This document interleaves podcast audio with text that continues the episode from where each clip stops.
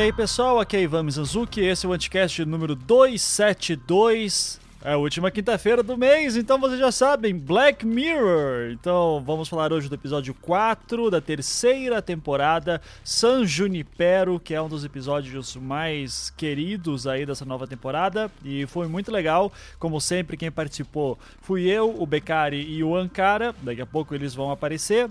E antes de começar o programa, vamos dar alguns recadinhos. É...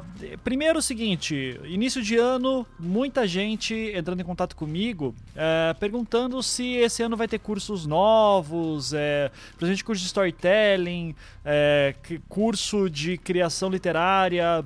Então eu vou fazer o seguinte: se você tem interesse em algum curso, é, se você mandou mensagem para mim, se você mandou e-mail, qualquer coisa, se você tem qualquer interesse que seja, é, tem um link na postagem agora é, que você pode dizer, ó, tem interesse nesse curso tal, tá? É um formulário do Google Docs em que você vai falar quais os cursos que você tem interesse e bota teu e-mail tal e daí já lá vai de, já deve ter informação de valores é, sobre quanto, quanto, curso, quanto que cada curso custa e tal e, e daí assim baseado na demanda eu posso abrir turmas novas, né? Por enquanto eu não tenho nada assim planejado, uh, mas como sempre meus cursos eles é, funcionam sobre demanda, então Tendo interesse, manda ver aí, entra em contato, que daí eu posso ver uh, de abrir uma turma muito em breve.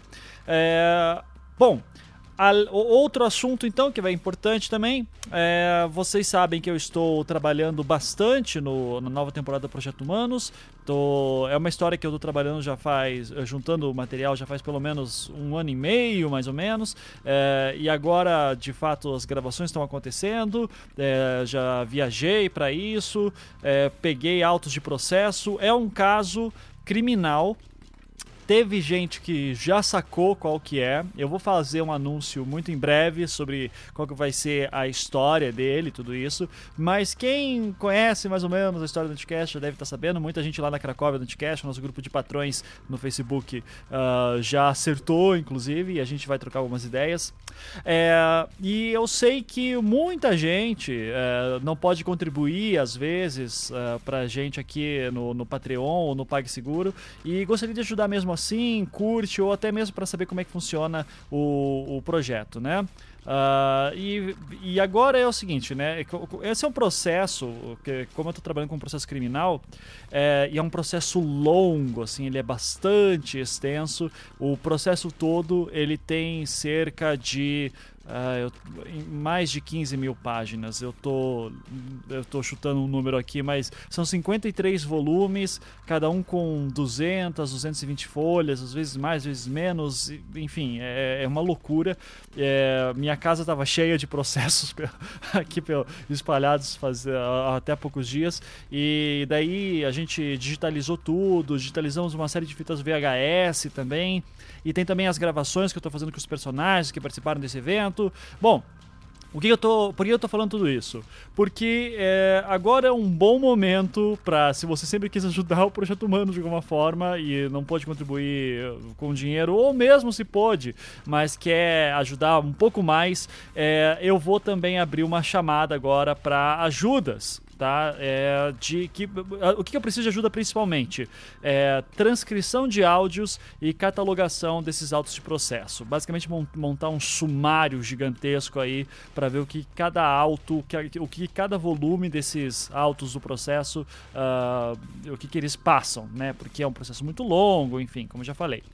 É, se você. Eu estou procurando principalmente jornalistas e advogados ou bacharéis em direito, é, mas de repente, se você não é nenhuma dessas coisas, mas tem interesse mesmo assim em ajudar, seria show para transcrever áudios ou catalogar esses autos de processo, fica, seria muito legal também, tá? Então, para isso, eu também criei um formulário uh, no, no, Google Docs. Esse formulário também, o link está na postagem, assim como também o dos cursos.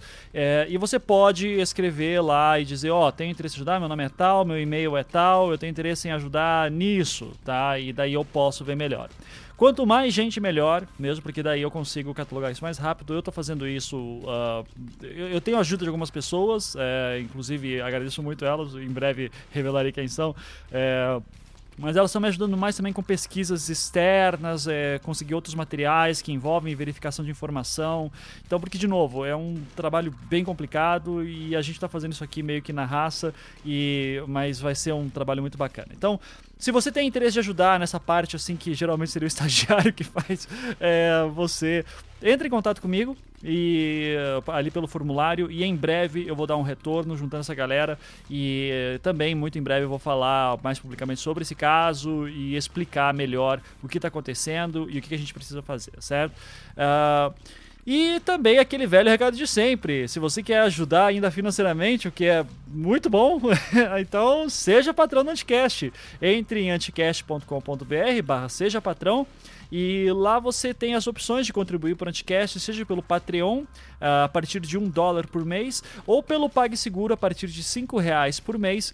Com esse dinheiro, a gente paga toda a estrutura aqui do Anticast, compra equipamento novos e principalmente ajuda nos outros podcasts da casa, que não é só o Anticast e o Projeto Humanos que eu citei, mas tem também uh, o Feito por Elas, que fez, que fizeram um episódio muito legal sobre as irmãs Wachowski, estão contando a história delas, né? Feito por Elas é um podcast uh, ah, para falar sobre cinema produzido por mulheres, então muito bacana.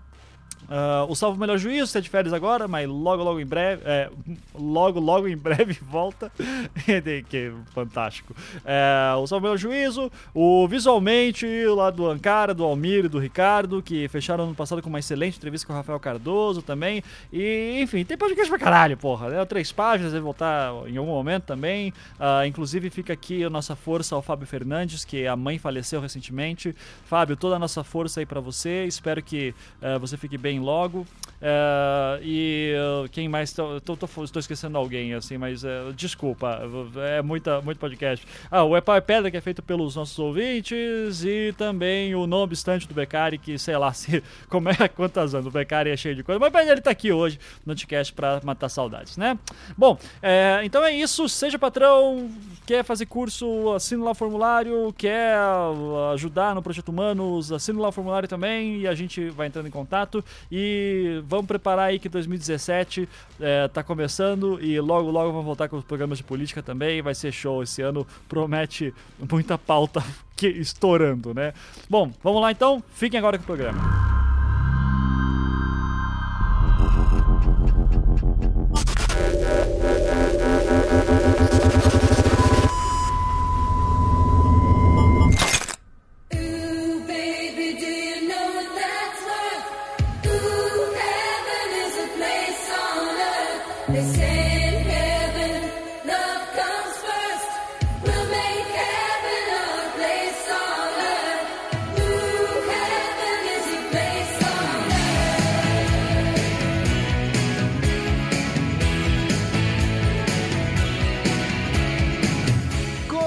Começando mais um podcast, hoje vamos falar aí de Black Mirror, de novo, San Junipero. Mais uma vez. Mais uma vez, como toda última quinta-feira do mês, a gente fala do episódio de Black Mirror. A gente só vai ter até março essa pauta e depois voltamos aqui pro clube do filme, provavelmente. Isso. Então, então estamos aqui com nossos amigos de sempre do, do clube de Black Mirror. Uh, senhor Rafael Ancara, tudo bom, cara? Olá, pessoas, tudo bom? Ótimo. Senhor Marcos Beccari, tudo bom, Beccari? Oi, boa noite, tudo certo. Tudo excelente. Então, vamos lá, gente. Episódio, quarto episódio da terceira temporada, San Junipero, ou como falamos aqui em off, São Junípero, né? São Junípero. São, deve ser um santo católico muito louco. É, vamos... Eu estava lendo, ele é o bobo dos. Como é que é? O bobo de Deus. O bobo de Deus? É. Vai saber, né, cara? Daqueles uh, santos que são padres, assim, do século XIII. Existe esse nome mesmo? Sim, nossa, sim. Nem vi. Existe. Rapaz, nossa, até deixa eu ver aqui o Wikipedia. É, é que assim, acho que é por causa da. É, ele é um padre da tem dois, né? Tem o italiano e tem o da Califórnia lá. Uhum. São Junípero Sierra. Uhum. Que vivia lá naquela região ali da Califórnia e acho que o episódio se passa ali, então juntaram tudo. É, assim, eu acho que eu já vi discussões de que essa história, que San Junipero seria uma mistura tipo de Rio de Janeiro, São Francisco, e daí vai misturando essas coisas, mas não sei da onde tirar essa informação também. É, mas enfim, né? Vamos fazer aquela introdução básica de sempre em que eu faço o conto a história. daquele jeito, né? É tipo, descreva um, um, livro da pior forma possível. Né? Tava rolando no Facebook. Exatamente. Essa é uma ótima descrição do que eu faço. Então vamos lá.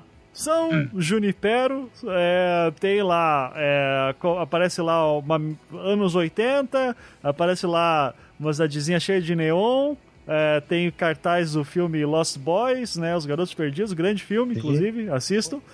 É, daí a câmera vai descendo, aparece uma mulher de óculos que para mim é ruiva, mas o filme fala que ela é que ela tem cabelo castanho. Cabelo castanho, é, eu tô, fiquei é, louco também. É, Como eu sou daltônico, eu falei, foda-se. foda-se. É, mas fica aí a dúvida. Essa menina ela usa óculos grandes, tipo do Beccari. E, e daí ela entra no, ela vê uma galera entrando numa boate, entra nessa boate, e daí começa, olha pra lá, olha pra cá, joga um pouquinho de fliperama, uh, vem um cara e fala, oh, você sabia que esse jogo aí é um dos primeiros do mundo, que teve dois finais, blá blá blá blá, ela tipo cagaiando pro cara, e daí vai lá pra pista de dança, aliás, vai pro bar, encontra uma menina, uma tal de Kelly, é, inclusive essa outra menina que é a York. A gente vai descobrir que é a York, né? Que é a ruiva castanha de óculos do ah, Beccari. Mackenzie uhum. Davis. Isso, a Mackenzie Davis. E, e daí ela tá. Mackenzie, é Mackenzie Davis? Sim, que tá no que... Blade Runner.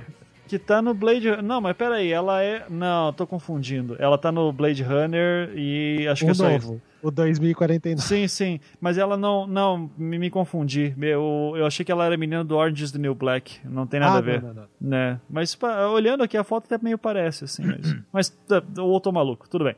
Vamos lá então.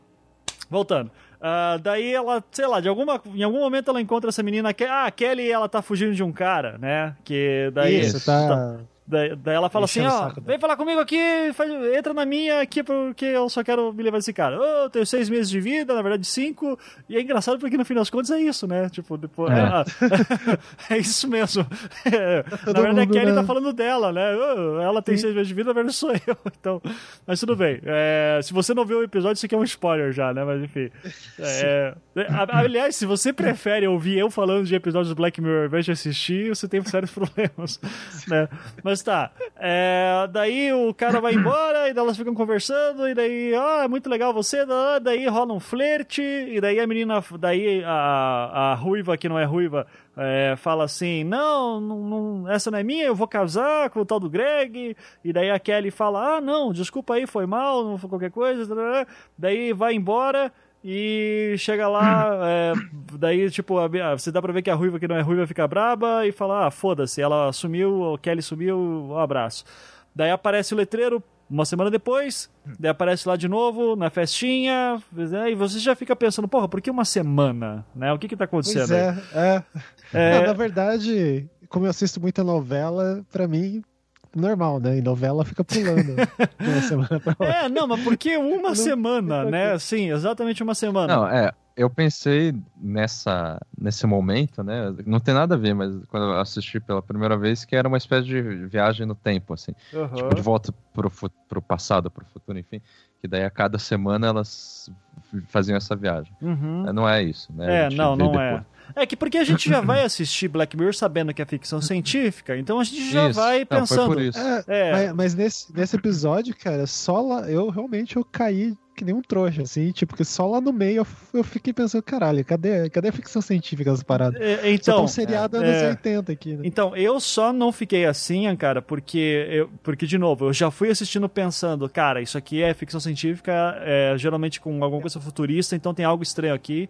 Daí na hora já pensei em realidade alternativa, uh, que se passa no futuro, eles estão vivendo o passado, e o que matou para mim, é, assim, é, foi já tipo foi isso no início. É, e para mim o que passou, tipo, me confirmou logo no início foi quando o menino do fliperama fala, ah, isso aqui foi um dos primeiros jogos que fez o lance é. dos dois finais, é. sabe? Mas então... isso é uma, é uma chave que eu acho importante, mas depois eu comento. É, sim, exato. A Essa já... parte, exato. É, vamos, depois a gente fala. Vamos lá, só continuar a sinopse então.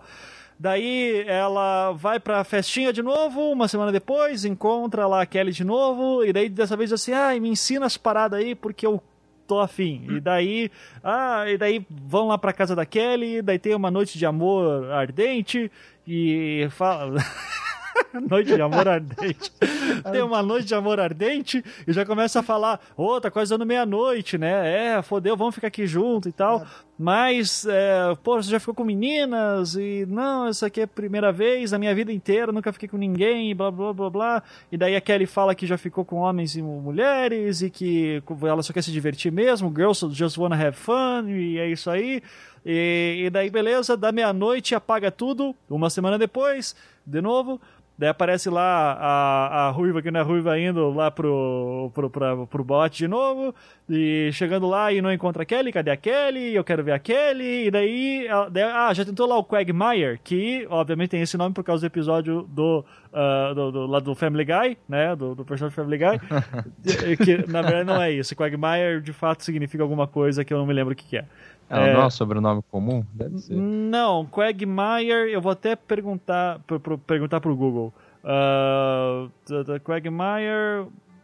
Cara, tem, tem alguma gíria relacionada a Quagmire que pode ser relacionada é, a algum tipo lugar. Atoleiro, atoleiro, né? É. Isso. Isso, é, pode ser isso, sim, mas tem, mas ele, ele, eu já vi ele relacionado com alguma gíria de ser alguma coisa tipo é, de, é, de coisas relacionadas a questões sexuais, Porra, qual que é o termo freudiano?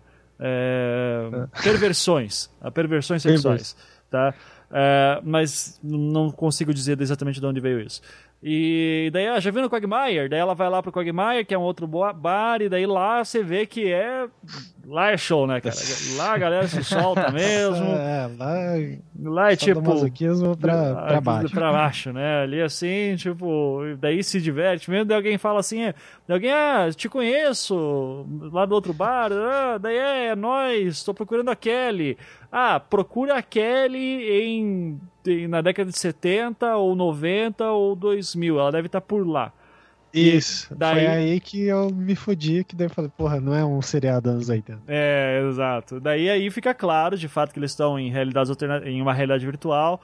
E ela começa a pular e, cara, como é bom ver os anos 90, né? Assim, os Alanis Morissette cara, tocando. é, eu me assustei a hora que eu vi a Alanis. Eu falei, caralho, eu vi isso. É, tem 20 anos já, rapaz. tem 20 anos já. E, e daí, a Alanis Morissette, e daí ela pula, ela encontra a Kelly lá pra 2000, na década de 2000. E daí, daí a Kelly diz: Ah, eu só quero me divertir, você fica me perseguindo. Daí, daí rola uma DR, e depois a Kelly, daí elas, elas ficam juntas, tá? Lá no topo do prédio, né? Basicamente. É, e tem até um momento assim que a Kelly sobe no topo do prédio, né? Que a, a ruiva tá lá em cima. E daí fala assim: Ó, se você vai pular, eu espero que você esteja aí com os seus, seus, é, os seus switches. Seu esquema de dor desligado, né? Uma parada assim. Então, joguinho, né? De novo, assim, é. já, já dá pra pensar aí. Daí, basicamente, a Kelly tava com medo de se relacionar, e daí se relacionam, e daí se combinam se encontrar ao vivo. E daí é a primeira vez que nós vemos o tal do mundo desconectado, né?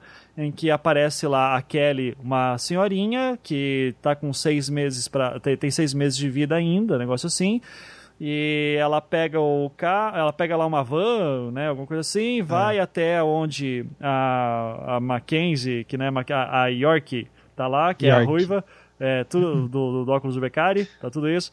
É, daí ela vai lá e encontra a York e aparece lá ela na cama, deitada, velha também, Uh, e aparece ela com um tubo de respiração e tudo e diz que ela não pode, ela não se mexe, ela não, se, ela não fala, não, mas ela ouve. Mas ela, né? ouve. ela consegue ouvir. O médico fala que ela consegue ouvir. Daí a Kelly vai lá, dá um beijo nela, conversa assim, ó, oh, vim aqui te visitar, sua bobona, né? E daí aparece o tal do Greg, né? Que é um enfermeiro, assim. E o Greg Isso. explica lá, ó, ela. A York, ela tinha 21 anos, ela se assumiu como homossexual por seus pais, que eram fundamentalistas cristãos, assim. É, e eles não gostaram, ela fugiu de casa, teve um acidente de carro e tá aí há 40 anos já nessa situação. E daí você entende porque ela nunca teve isso. O, ela está no teste, nos testes do San Junipero e é nesse momento que o Greg explica todas as regras do San Junipero, né? É, que é um, uma versão de testes, que tem um limite de 5 horas para as pessoas, uh, que foi uma coisa que foi feita para recuperar alguns pacientes como terapia. Só que as pessoas têm a opção de, quando morrerem, irem para lá né? Se trans... É que tem um momento que elas ficam, acho que em cima do prédio, né? Elas Isso. discutindo, ah, 85% da galera aqui já passou, né? É, já morreu, exatamente. E, e daí começa essa discussão que a Kelly falou que inclusive não tinha interesse de fazer isso, né? Uh, mas e daí o Greg explica que ó, a gente vai casar porque daí eu virando marido dela eu posso permitir a eutanásia e ela pode morar para sempre em São Junipero agora, né? Que daí ela tá livre disso. E daí a, a, Kelly diz assim: ah, me coloca lá rapidinho, e daí no, no São Junipero com ela, só rapidão. Delas entram lá e ele e ela pede ela em casamento para daí ela poder assinar, assinar a eutanásia. É, e isso rola, acontece. Daí depois, uma semana depois, elas se encontram de novo em São Junipero. Daí Daí tem um momento que eu acho que a gente pode chamar de causa de clímax, né? Porque agora a York está vivendo lá definitivamente. Ah, e ela fala pra Kelly, né? As duas estão vestidas de noiva, uma cena bem bacana, assim tal. E depois, daí ela fala assim: Porra, vem morar aqui comigo, Kelly. Eu quero que você fique aqui comigo. Muda de ideia, vem pra cá, você tem é, pra morrer dessa. também. Deixa dessa, vem aqui comigo e tal.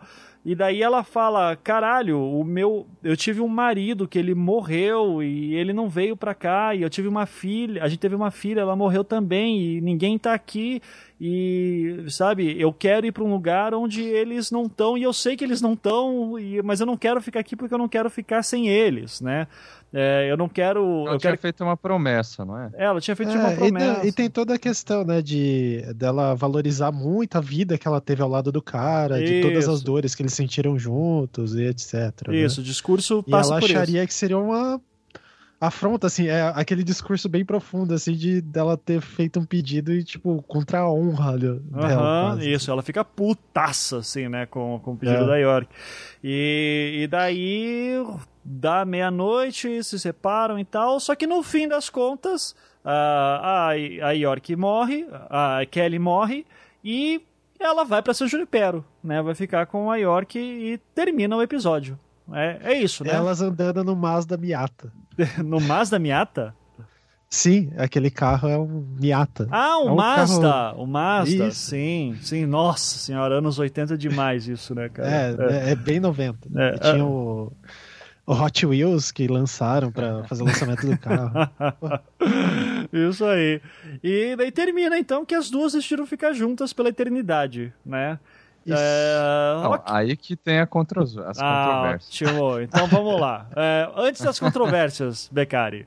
É, porque aparece o robozinho ainda colocando, né? Sim. Aparece o terminal lá todo, o servidor.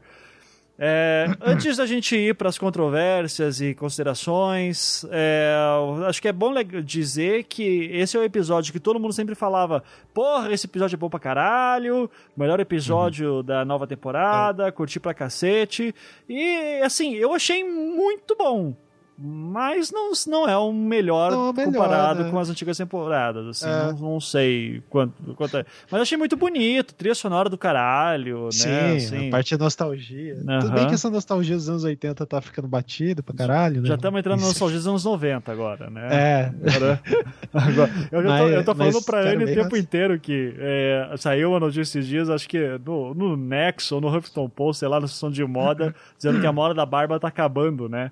E, e daí, cara, eu disse assim, cara, os anos 90 estão vindo com tudo mesmo, cara. Então, ano, anos 90 Gillette. era babyface e cabelo repartido no meio comprido, assim, sabe? Tipo Backstreet Boys, sabe? Tipo Cacete. o nick do Backstreet Boys, assim. É. Então, é, Opa, a gente até tá, caiu as coisas Até caiu as paradas. Então a gente tá chegando com tudo nos anos 90. Roupa colorida, Fresh Prince of Bel-Air vai ter reunião daqui a pouco. não duvide, né? Uh, tá certo. Então, mas é, o, o Beccari, gostou do episódio?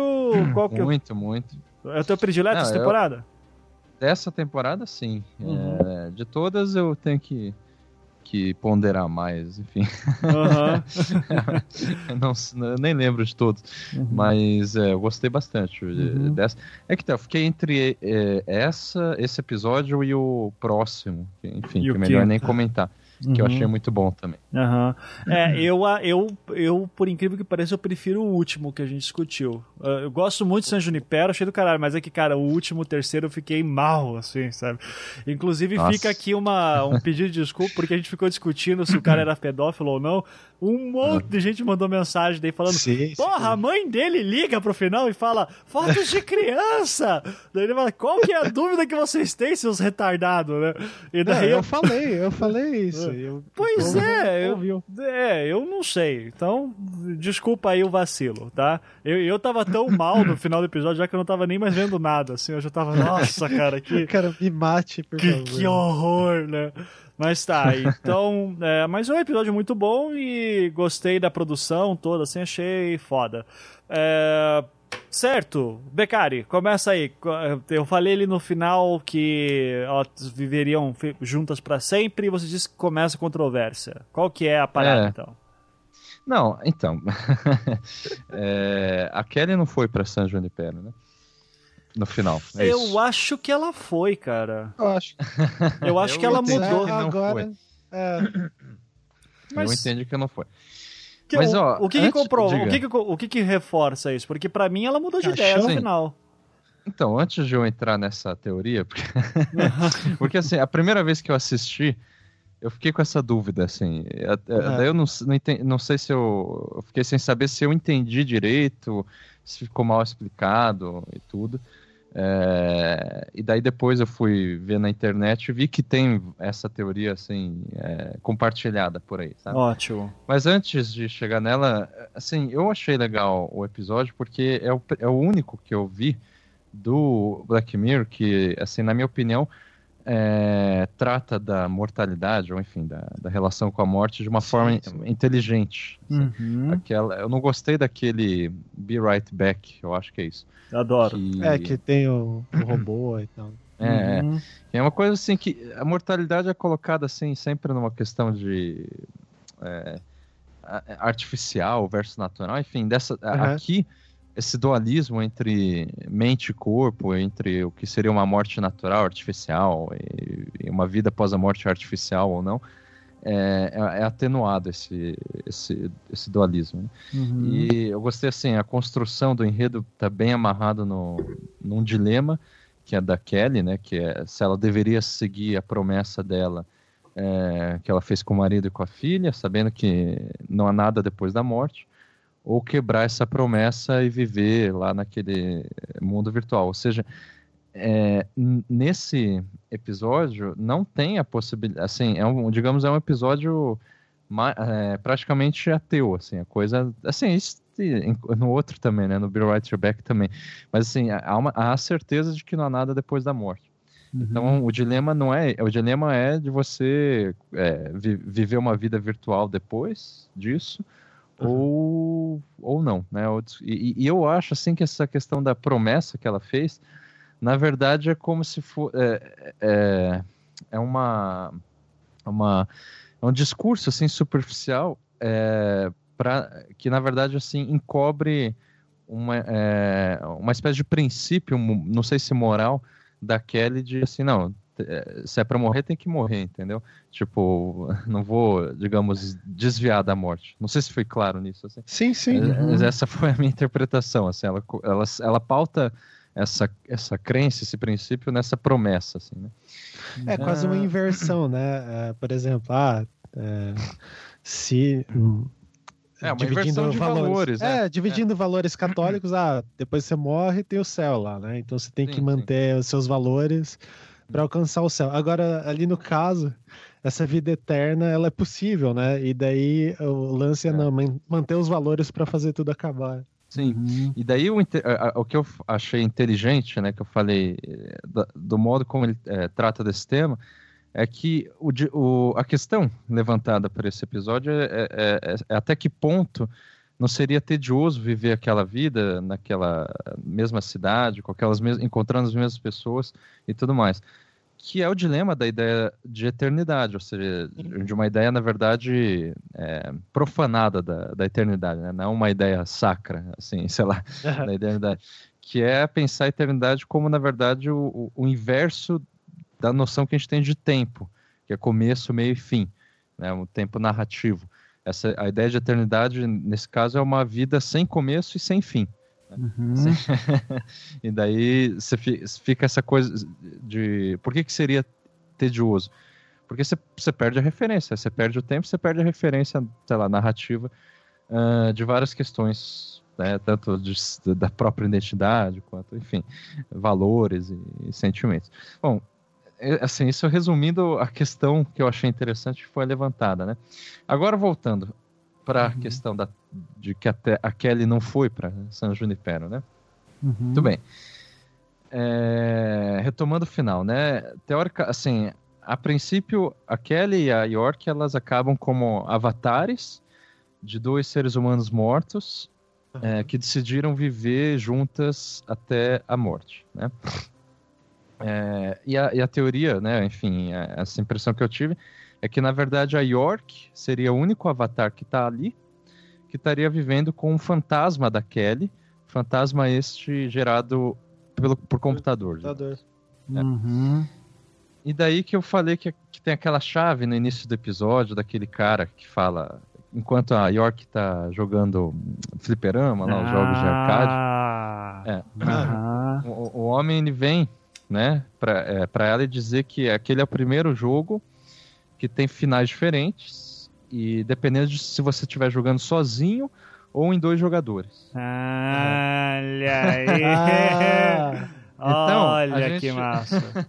A gente lembra, em primeiro lugar, que essa série do Black Mirror, é, essa, é, essa série, né, essa terceira temporada, na verdade, é pautada declaradamente em gamification, uhum, né, de uhum. acordo sim. com o cara lá. Isso. E, bom, cara, a primeira fala praticamente do episódio é essa, assim, tipo, esse, esse fliperama é legal porque ele, foi, ele tem fina, dois finais diferentes. Se você jogar sozinho, você vai para um final. Se você tiver em dupla, você tem um outro final. Uhum. Muito bem seguindo esse raciocínio, é, a gente tem dois sinais diferentes também, que é antes e depois dos créditos do episódio. Então, uhum. antes dos créditos, a gente vê só uma jogadora em cena, jogadora entre aspas, né, nessa ideia de gamification, que é York, né, ela, ela vai de carro sozinha até a praia e ela fica lá contemplando solitariamente o paraíso. Isso antes dos créditos. Aí entram os créditos, e eu acho que é no decorrer dos créditos, né, entra uma segunda jogadora no jogo, que é, é, a Kelly, que ela se reúne com a York, e daí a gente vê um final diferente que não é mais solitário. Uhum. Então, assim, na verdade, eu não acho, assim, é, interpretando aí o roteiro, sei lá, que são duas interpretações possíveis, é, no sentido, é, ou você escolhe uma ou outra. Uhum. Na verdade, eu acho que o roteiro foi inteligente porque são duas interpretações que se sobrepõe, uhum. É, justamente porque você, é, assim, como a, a, ideia de colocar antes e depois dos créditos é assim, tipo, ela foi sozinha, mas daí depois entrou uma, uma outra pessoa lá, que é a Kelly. Só que não faz diferença se essa Kelly ela é de fato um fantasma ou se é verdadeira, porque em, em todo caso são avatares. Uhum. Entendeu? Sim. Então... Da mesma forma que ela criou um carro para ela, né? Ela pode ter criado um. Exatamente. Uhum. Então, mas daí, é, pesquisando na internet sobre essa teoria, eu já vi contra-argumentos, né? Quer dizer, o pessoal fala, não, é, tá errado, essa teoria tá furada. é, o que me, a primeira coisa que me bate é que o episódio não passa nenhuma possibilidade de que você pode criar outras pessoas. Eu não me lembro isso, de é, assim. É isso. Então, é. tipo, a ideia do contra-argumento é assim: se o sistema dos, é. dessa né, Sans Junipero tivesse essa capacidade de criar pessoas, a própria Kelly já poderia ter é, criado o marido e a filha. É. E, e tem é. outra lá, os robozinhos lá, eles ficam mexendo em duas cápsulas da Nespresso lá, né? Uhum. Ficam encaixando naquela parada. Então, uhum. sei lá, Mas... uma é. Então, a minha versão é o seguinte, que como a gente sabe que esse San Junipero é um sistema novo que está em testes e tudo mais, uhum. que o cara falou, né? Eu fico pensando que o marido e a filha da, da Kelly, tipo, morreram antes. É, ou, não sei se. Então, o marido eu sei que morreu, né? A filha não, não, não dá para saber. É, mas ou eles não, eles não, não puderam testar, não puderam pegar Isso. os dados, né? Exatamente. Hum. Exatamente. Não, pera aí. A, a, o marido poderia, mas ele não quis. A filha, que não tinha como, que ela morreu muito antes. E o marido não ah, quis é. justamente porque a filha não ia poder participar é. também, porque então, ela morreu é antes. É, foi isso, exatamente. Isso, essa, porque se, se pensar, é, eles têm a idade que a gente vai ter em dois, se passa em 2040, né? Uhum. Tipo, eles têm nossa idade. Nossa senhora. Então, que, mas que, a questão é assim, que triste tipo, isso. ela é. poderia ter, assim, eu acho que o sistema poderia ter essa capacidade de criar pessoas a partir das pessoas que, que, que aderiram ao sistema. Sim, sim. Então, a, a Kelly poderia ter criado o marido e a filha caso ambos tivessem, é, ter, é, enfim, aderido ao sistema. E então é, por, é só por isso. Eu acho que o sistema tem sim essa capacidade de criar pessoas é, e eu acho que, portanto, são, duas, são essas duas interpretações que se sobrepõem. Eu digo que se sobrepõem nesse sentido de, que tanto faz se é uma versão ou outra ser verdadeira ou não, porque é, são de qualquer forma avatares. Então, uhum. se, se o avatar foi criado por computador ou não, não importa, assim, sabe? É. Uhum. a realidade é, é, aquela. De certa forma, nesse universo do, do Black Mirror, a gente pode relacionar com quais episódios? Com o Be Right Back, digamos, seria Sim. o início da tentativa dessa. É, só que eu achei tecnologia. que lá, é, é, no Be Right Back a, a, coisa é tratada de, de, de uma forma mais, sei lá, ingênua, ou enfim, mais, digamos, primitiva em relação a, a a questão da morte. Uhum. E, e, a tecnologia é diferente, né? Porque é, é a criação é. de um corpo, entendeu? É, Isso, não é... Uhum. Nesse a tecnologia tá muito mais ancorada naquele do videogame, sabe? Da impressão, oh, assim. Sim, do videogame. Sabe aquele do videogame que o... tem um japonês lá que cria games de terror? Daí sim, pegaram. É o segundo dessa temporada. Isso, daí pegaram a engine daquela, daquela tecnologia e falaram: e se a gente fizer um Second Life? Aham. Uhum. Pode ser. Mas e... eu relacionei de imediato essa tecnologia com o especial de Natal. Eu também, eu, eu quero falar dele ah, agora sim. também, especial de é, Natal. É, porque você. Só que a questão é que lá no especial de Natal você consegue clonar a consciência da pessoa e colocar essa, esse clone, essa cópia, num outro lugar. E que nesse caso é para escravizar a cópia. Tipo assim, sim. você uhum. escraviza a, sua, a, cópia da sua consciência para ela trabalhar a seu favor. Uhum. Né? Só que, assim, digamos, um princípio, se a gente pudesse dizer tecnológico, é parecido. Né? Uhum. Né? Porque você clona a consciência e coloca ela em outro lugar, daí não mais para para escravizar. Né? Agora, aquele aparelhinho que colocam daí nas pessoas para entrar em San Junipero, aquilo lá seria. Uh, eu, eu tô pensando aqui alto, assim. Seria, uhum. Será que ele é uma tecnologia que comunica com o grão? Porque o episódio não diz que tem grão, né? Não, não tem nada que diz que tem grão. Seria um pois é. grão. É. Seria... É, eles botam uma coisa na testa da pessoa, né? É. E tem um controle remotinho ali. Uhum. É. Mas eu achei dissociado com, é, os, digamos, os outros que, não... que, que, que aparecem com uhum. frequência. Até porque é, é, me parece específica a aplicação na, na, nos idosos e tal. É, e de, de modo geral, essa tecnologia me pareceu. Esse episódio, é, pensando tecnologicamente, é o mais distante de todos os outros. Uhum. Eu acho. Porque... É que seria, ele estaria mais no futuro, você diz? Eu acho, é. é. Porque, assim, nenhum deles a ideia de realidade virtual, ou de, melhor dizendo, sei lá, rede social ou é, é, é de uma outra realidade alter, é, alternativa. Que esse é quase é uma Matrix mesmo, né? É, Eles vivem lá. É, isso assim não chega em nenhum episódio chega perto. O máximo Sim. dos outros episódios são tipo realidades aumentadas, né? Com que exceção é o caso do desse... Natal, né? O Natal, o cara, Natal, é. o cara vai entrevista, vai interrogar o cara lá naquela realidade Isso. que eles criaram, né, com é. o grão. Com é, mas é meio que uma Natal. realidade alternativa, né? Tipo, porque ela é, é, limitada, né? Ela era limitada dentro daquele espaço. Uhum, Dava sim. a impressão, assim. É. é. Uhum. Mas é. esse do Natal eu acho que é o que mais, digamos, vai, vai adiante no futurismo aí, sabe? Uhum. Não, é um, não é próximo, assim. Sim. Não o, é um cyberpunk. O, o Natal é o mais futurista, se diz? Então, não sei se o Natal ou esse. É que você né, falou do da... Natal agora. Você falou, eu acho que esse do Natal é o que vai mais longe. Ah, tá. Esse e do Natal. Ah, tá. Beleza.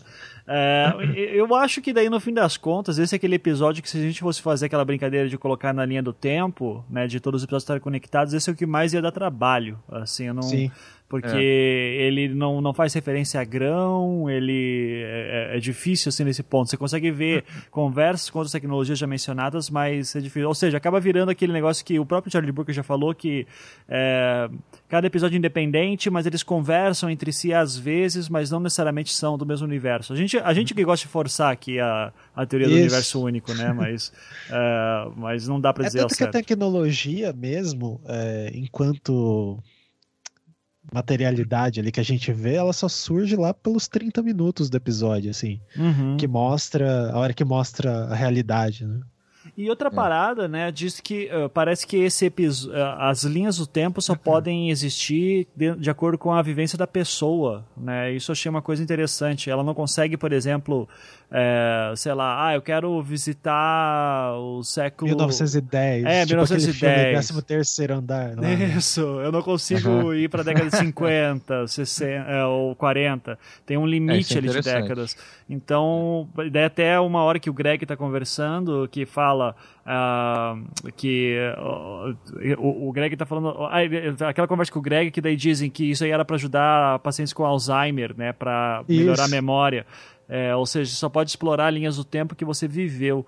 E, e eu te começo porra, mas qual que é a graça daí, cara? Vai lá e faz um Westworld aí, foda, né? Também. De, de... cara, mas olha que engraçado. É, nessas férias agora, né? Eu fui visitar meus pais e tal, e daí tem uma tia minha que ela, ela já tá com uns quase 80 anos, né? A minha mãe, a filha mais enfim. E daí eu tava conversando com ela, dela falando das coisas e tal, dela falou, ah, filho, tem uma hora que a gente, que chega na idade, que a gente não pensa mais no amanhã, a gente só fica pensando das coisas do passado, que ela tava me contando um monte de história, de quando ela casou, de quando a mãe dela, não sei o quê. Uhum. E daí é engraçado porque conecta aí com a, com a noção da, desse episódio, porque assim. É, se as pessoas pensarem, né, ligando aí na noção de corpo e mente, né? elas não tinham mais o que pensar de futuro. Tava todo mundo ali com a morte, com a data de morte já planejada, né? Uhum. Então, uh, o que rolaria seria nostalgia, ou pensar como que teria sido viver outras, é, outras situações de outra forma. Uhum. Sim. É, a nostalgia eu acho que é um, é um, um tema trabalhado aí junto, né, é, com, com a ideia de morte. E, sei lá, cara, a, a, eu acho que assim, o, o, o, problema desse episódio, digamos assim, que o pessoal que não gostou, é, eu, eu, imagino que seja por causa disso, é de por, o, o, aspecto romântico da coisa. Uhum. Tipo assim, ah, então é um episódio, é o único episódio é, que tem um. Final feliz. É, um final feliz e, e final feliz romântico, né? Ou seja, que, que envolve o é. um relacionamento de duas pessoas. E assim, é, é, é um, um, de fato, tra é, trata de, de alguma forma do amor, da nostalgia e da morte, assim. E daí eu fiquei pensando, assim, né, tipo, é, assim, primeiro que esses temas, principalmente a mortalidade, é, a, até mesmo a, a nostalgia e o, o, sentimentalismo do amor, é, são temas assim que eu acho que, que me interessam particularmente porque são temas mais próximos da filosofia de modo geral embora sejam temas que possam ser tratados da maneira mais, sei lá, metafísica e idealista possível, né? Enfim, e esse episódio não faz isso. É, mas daí eu fiquei pensando qual outro, sei lá, livro, narrativa ou filme que tenha tratado esses três temas para a gente poder, digamos, comparar. E eu lembrei do filme Amour, ou Amor, do Michel sim. Sim, sim, excelente. É, é um filme, assim, em pleno contraste me parece, com esse episódio, né? Uhum. Então, assim, porque nesse episódio a gente vislumbra todo um aparato etéreo e redentor, assim, aparato tecnológico, né? É, uhum. Que é essa versão, sei lá, tecnológica da, da vida após a morte.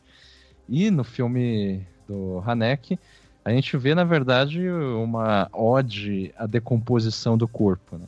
Uhum. Então, assim, toda a retórica tecnológica perto desse filme do Hanek, perto da, da digamos, da retórica do Hanek, é, soa patética, assim. é, diante da pergunta acerca do que significa envelhecer né, é, no mundo que é, endeusa a juventude, é, um mundo asséptico, é, enfim, onde não há outro futuro individual além da invisibilidade social. Né? Uhum. Então eu acho um contraste interessante, assim. Sim. Até porque, assim, o filme do, assim, eu posso dar um spoiler desse Ma filme do Hanek? Sim, sim, Cara, por favor. Sim, já faz esse, esse, filme já saiu faz alguns anos. Se você não, se você está ouvindo e não viu ainda, você, você sério, você é foda. não, é, porque é, de verdade, assim, quem não viu, mesmo com o que o Beccari vai falar agora, assista porque esse é um daqueles filmes que, cara, você é. pode sair saber a história inteira você fica mal igual. então, Não, é. Até porque o começo do filme já mostra ah, uma mulher morta. Então você já sabe do final, no começo é, do filme. Assim. Exato. Então, o que importa não é isso. Né? É, tipo, algum spoiler é. da vida, né? Assim, as Sim. pessoas morrem. no final estarão todos mortos. E doença imagine que daqui, é, imagine que daqui 60 anos a maioria das pessoas que você conhece vai estar morta. Exato, então, pronto. É o spoiler. você também. Isso. Mas tá. o spoiler do filme é, é, é que, eu, que, enfim, às vezes é delicado falar, é que no final o Jorge, né? Porque são dois protagonistas, o Jorge e a Anne, né? Uhum. São os dois uhum. idosos ali. Ah, quando a Anne tá lá bem fragilizada, na, na, nas piores condições, ele tem uma cena que ele conta sobre quando os pais deles, é, dele mandou ele para um acampamento de férias, ele tinha 10 anos de idade, e essa foi uma das piores experiências da vida dele, porque ele não podia fazer nada além de esperar a, aquela tortura terminar. Uhum. Daí depois que ele conta essa história, logo em seguida, ele pega um travesseiro e sufoca a Anne até a morte. Uhum. Cara, que é. e, e, assim, para quem não viu o filme ou para quem viu faz tempo, o, o, tenso dessa cena é que você vê que ele tá fazendo isso por amor, sabe? Porque isso, ela isso, tá é. pedindo o filme inteiro também pra, pra morrer. Cara, é muito. Caralho. É, é foda, é foda. Ah, é, só de é lembrar, polêmica, assim. É não, eu vi esse filme no cinema, cara, eu saí mal, assim. Eu disse, putz, uhum. cara, que. É um filme do caralho, É, é foda. E, é, e assim, é, a ideia, me pareceu, né, pelo que eu lembro, é que essa era a única saída que ele via para que a tortura que a sua esposa passava é, terminasse. É, esse era o grande ato saída... de amor né, dele. Justamente o nome do filme. O que, que é amor? Pois é. Então, assim, você vê que a, nesse filme a morte é tratada de uma forma que é muito diferente né, é, dessa morte do, do episódio, que vai gerar. É, em que sentido tem essa diferença, né? É aquela pergunta que todo mundo deve se fazer, eu acho, depois que termina esse episódio você viveria em San Junipero? Ou seja, daí você começa. Se você, inclusive, contrastar com esse filme do Hanek, você vê que aquela. É, o dilema da Kelly em relação à promessa que ela fez pro marido e tal, não é, um, não é uma promessa boba. Não é um dilema bobo, assim, de não, não. escolher morrer uhum. apenas, sabe? Sim. escolher acabar com a vida. Uhum. É, ao invés de querer viver é, digamos, eternamente. Por quê? Justamente porque é, é, uma coisa que esse episódio não explora é, é, aquele, digamos, fio de tédio ou de tortura, talvez, que pode se tornar viver né, nesse ambiente de eternidade. Que é o que eu mais fiquei pensando, cara. Que, ok, deve ser muito legal Sim, nos primeiros dias, primeiro mês. É, cara, imaginar depois... 50 anos vivendo naquela boate, cara, que tipo, sabe? É. E, sem, e assim, se você só pode viver os tempos que você viveu, puta, cara, sei lá, eu Imagina, acho que. Imagina, a galera então, se matando lá naquele é, é, é, que eu não sei quanto a vocês, mas, mas o que. Mas o que me, pelo menos assim, me, é, me fascina na ideia de mortalidade é o fato de você ver as coisas acontecendo no mundo aqui, né? Então, quantos sim, sim. países novos que vão surgir, quantas, é, sei lá, quantos avanços que a gente vai ter, é, quantas histórias teremos para contar. E eu não sei até que ponto que esse tipo de experiência é permitido em San Junipero, sabe? Eu... Então, é nesse sentido que é, eu sempre digo que a experiência humana, de modo geral, ela é narrativa, é uma experiência narrativa. Em que sentido? É, a narrativa para mim tem que ter começo, meio e fim, assim. Uhum. Não, assim, claro que em teorias, sei lá, literárias não é bem assim, mas eu digo começo, meio e fim, mesmo que o fim seja, sabe, não é um fim é, no sentido de conclusão, mas a questão é que assim tem que acabar, né, de alguma forma. E se a gente não tem isso, nem o início nem o fim, a gente não sabe o que, que é. Então, não estou dizendo que seria pior também, sabe? Essa é a questão filosófica. A questão é que é incognoscível. Uhum. É, a, a, assim como a própria questão da morte é, né? Uhum. Enfim, mas voltando a, é, ao que vocês estavam dizendo sobre é, o ambiente do San Junipero, aquilo, sem dúvida, é um fragmento de realidade. Não é uma eternidade, é, sei lá, é, religiosa no sentido de ser um outro mundo. É um fragmento uhum. da realidade que você viveu. Então é um punhado de, de doses nostálgicas, eu fico imaginando, né, que o sistema oferece, para que você não se sinta sozinha, porque a questão é essa. É, você vai estar sozinho no final, né? Uhum. E vai ser, vai ser eliminado do mundo. Então, tipo, esse é o fragmento de realidade como, de, de fato, um simulacro da é, para evitar a solidão e, essa, e esse medo de desaparecer que todos sentem. Uhum. É, é, e é engraçado, sentem, né? né? Para, parando para pensar, porque toda aquela infraestrutura só para manter os dados da, da, das pessoas e esses, sei lá, gerar um software a partir da, das memórias de uma pessoa e esse software tá vivendo lá, mas não é a pessoa. Uhum. É, e o que, o que, que é a pessoa, lá. né? É... Não, mas então, sobre essa questão, essa é uma. Isso que você é, levantou, cara, seria uma, uma questão tecnológica que eu acho que nem, digamos, é, não é explorada no episódio, evidentemente. Sim, sim. Eu acho que não é a intenção também, porque eu acho que assim, se a gente entrar no episódio no sentido, perdão, de da gente, digamos, sabe, ter uma espécie de consentimento com o roteirista. Assim, vamos, vamos, vamos ter um consentimento em que tudo que tá, tá lá no, no, episódio é verdade, exatamente é. como aparece. Uhum. Então, tipo, é, você, quando vai para San Junipero, é, essa consciência sua, por mais que seja um avatar, ou sei lá, um, uma cópia, um clone, você de fato se sente como estivesse lá, assim. Uhum. Tá? Tipo, não sei se vocês estão entendendo o que eu estou dizendo. Tipo, uhum. você, você é, não tem uma dualidade, não tem uma duplicação de Entendi. fato da sua consciência. É, é, isso assim, claro, né? A, a, abraçando o, o, o, o, roteiro, sei lá. Então, acho que a questão mesmo é o dilema da Kelly. É você aceitar ou não desaparecer, é, morrer, enfim. E, ou seja, o tema principal desse episódio é o medo da morte. E uhum. o medo uhum. da morte, cara, é... alguns diriam, Montaigne diria, que é, é, é objeto da filosofia, né? Uhum. Sem dúvida. o que eu acho interessante nisso é que ele coloca, vamos dizer assim, né? Hoje qual é o grande dilema que nós temos? O dilema, uma grande dúvida que temos quando morremos, né? Quando vamos para morrer. É, será que eu vou continuar num outro mundo? Ou eu, eu acho que acaba e game over, tela preta e acabou, né?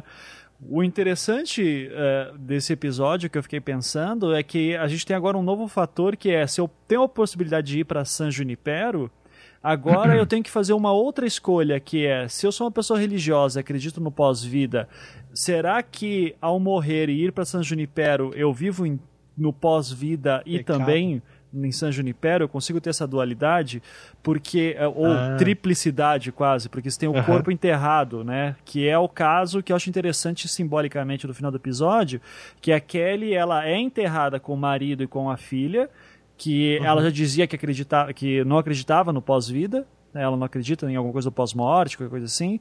Uh, então, de certa forma, ela mantém a promessa com o marido, mas se ela escolhe para San Junipero, ela também só se estende, só que o corpo está com o marido e com a filha. Então ela uhum. se vê talvez livre de poder fazer isso, isso partindo da, da perspectiva de que de fato ela, ela mudou de ideia no final, né? Uhum. É, o que eu acho doido, então, é imaginar que se já é difícil hoje em dia certas pessoas terem dilemas do tipo eutanásia, ou aborto. Uh, uhum. Isso geralmente são debates são travados por conta de crença religiosa. Imagina os debates não surgiriam do, a partir do momento que você pode ter a escolha de viver em outro mundo, né? Em um mundo sim, virtual. Ah, mas é, é, daí isso ia ser demonizado, né? Daí uhum. ia falar, ah, ir pra San Junipero e ir pro inferno. Ia ter, com certeza, não duvido. De um assim. lado, é. Uhum. Mas acho que não, talvez não seria essa a questão, a, a, a opinião predominante. Uhum. É, mas teria, sem dúvida. É, eu não duvido que teria. E eu acho interessante colocar um fator novo, sabe? Aqui sim, desse, sim. desse medo do, do, do pós-vida. E o, o que eu acho é, maluco nesse ponto, de novo que a gente tava falando do que, que seria a pessoa, né? Que daí vem aquele negócio que, que nem quando a gente brinca da, quando vai falar de teletransporte, né? Porque teletransporte é suas células são desintegradas e elas são remontadas em outro lugar significa que você morreu e nasceu de novo, né? Em outro lugar, é, é. né? Uh, e, ou seja, não é mais você, é outra pessoa com a mesma coisa, só que essa pessoa pensa que é você, então você nunca vai saber se existe um eu de verdade. Não, e, e teoricamente você também vai pensar que é você. É, no, isso. no teletransporte, entendeu? Exato. assim tipo, como na clone, na clonagem. Eu, eu acho muito doido imaginar assim que, se, sei lá, você morre no teletransporte, daí você vai pro céu, assim, sabe? E daí São Pedro assim, daí você olha pro lado tem 30 de de você já, daí é, usou teletransporte de novo, né? É, teletransporte mata, tá aí. É, duplica mas, tua alma também, tá? É, então. Duplica Essa é uma distopia religiosa aí. Você podia escrever um, um, um, livro aí. Um livro sobre isso. Ah, tá é. E, é, pô, é inédito, é, parece que é, ah, é inovador. Alguém já escreveu isso, cara, com certeza, velho. Tipo, eu, eu é, não eu sou acho que o Felipe K. Dick tem alguma coisa assim. Ah, com certeza alguém mais inteligente que eu já fez algo assim, cara. Mas é, e, e, é, e, eu acho legal, e também assim, eu imagino o Charlie Brooker louco pra tentar explorar esse lado, assim, sabe, dessa tecnologia, dizendo, cara, o episódio Apesar tem que, esse o episódio tem que é ter dele, uma né? hora. Né? Não, é. Esse, não, esse não é dele. Putz, não, não é, é de um outro, é de outro cara. Ah, é o cara que fez o Be Right é do, Back, isso, curios, é o, curiosamente. O Owen Harris. Não, aqui tá escrito no IMDB, tá o writer. Ah, não. O Charlie Brooker. O diretor é o, diretor, é o Owen Harris. O diretor, ah, o diretor é, pode crer. Isso, então, então o roteiro é do Charlie Brooker, sim. E eu imagino é. ele pensando, putz, seria legal explorar essa parada aqui de religião, mas, cara, uma hora não vai dar conta, sabe? Então... É, tem que se organizar e... é, até porque ele tem, tem uma hora ali que uh -huh. tem que resolver tudo. Uh -huh. Só que é bacana, cara, é, nesse episódio, assim, eu acho que, pelo menos para mim, o jeito que foi contada a história, uh, que ele foi colocando os pontos do, do roteiro, assim, foi o melhor de todos. Uhum. Parece que ele, ah, é, ele conseguiu dominar, porque nos outros a gente ficava, ah, putz, ele tem que contar tudo muito num tempo muito curto. Então algumas coisas ele já estabelece. Nesse é. ele vai construindo, depois lá o Greg explica como são as regras do jogo, assim, mas... É, essa é a, a parte Greg... mais didática, né? Assim, que você vê que é, em mas... três minutos explica tudo e, tipo, até vontade de falar assim, ah, que conveniente agora, o cara explicando é, tudo assim, né? Mas tudo bem, Não, deu, deu é, Tem uma espécie de receitinha lá que a gente vê tem... que ele tá Sim. tá seguindo. É porque não mas... tinha, era, tinha que fazer aquilo, para caber em uma hora tinha que fazer aquilo. Isso, cara, tinha assim. que fazer. É, é perdoável. É... É, mas ele constrói. Você consegue perceber tudo que o Greg lá vai afirmar, você vai meio que sacando na construção. Nos outros episódios era preciso alguém vir e falar: Ó, oh, não, funciona assim. Uhum. É que sabe o que me incomoda? Que isso eu falo bastante em aulas de, de literatura, assim, quando os cursos de literatura que eu dou. E que daí, o, o, aquele diálogo que tem do Greg com a Kelly, velhinha, é, é a típica coisa que se algum, algum aluno meu apresenta um texto, eu digo assim, cara, não, você, você tá errado isso aqui. Sabe por que tá errado? Porque essas pessoas já vivem no mundo que essa tecnologia é muito normal, sabe? Então não Sim, tem para que ter aquela fala do tipo, é, porque sabe, né, que pensaram que iam fazer isso para Alzheimer. Daí eles dizem, sim, eu sei. É, tipo, é, é, aquela coisa já é natural para eles, sabe? Então fica oh, meio. Really, né? É, oh, really?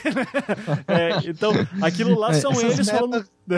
É, não se tem essas meta-conversas. É, são eles conversando é, com a gente. Tipo, é... ninguém senta então, assim é numa um... mesa é. e, e, diz assim, então a internet, né, foi essa coisa aí que liga os computadores. Pois é, você troca e-mail, nudes e, e, e, xingamentos é, mas redes você tá sociais. pautado, me parece, numa, sei lá, um, um, um, critério de valor realista de literatura. Sim, assim, sim. Né? Não, então... tô, eu tô pautado num critério de forma literária de, do, seguindo não, as coisas bem. básicas é, que é, é, show don't tell, né? Então, mas é, é mas tranquilo. Mas é um, é, é, um critério, né? Que nem eu falar para os meus alunos assim que, sei lá, mangá é uma merda, como eu falo de fato.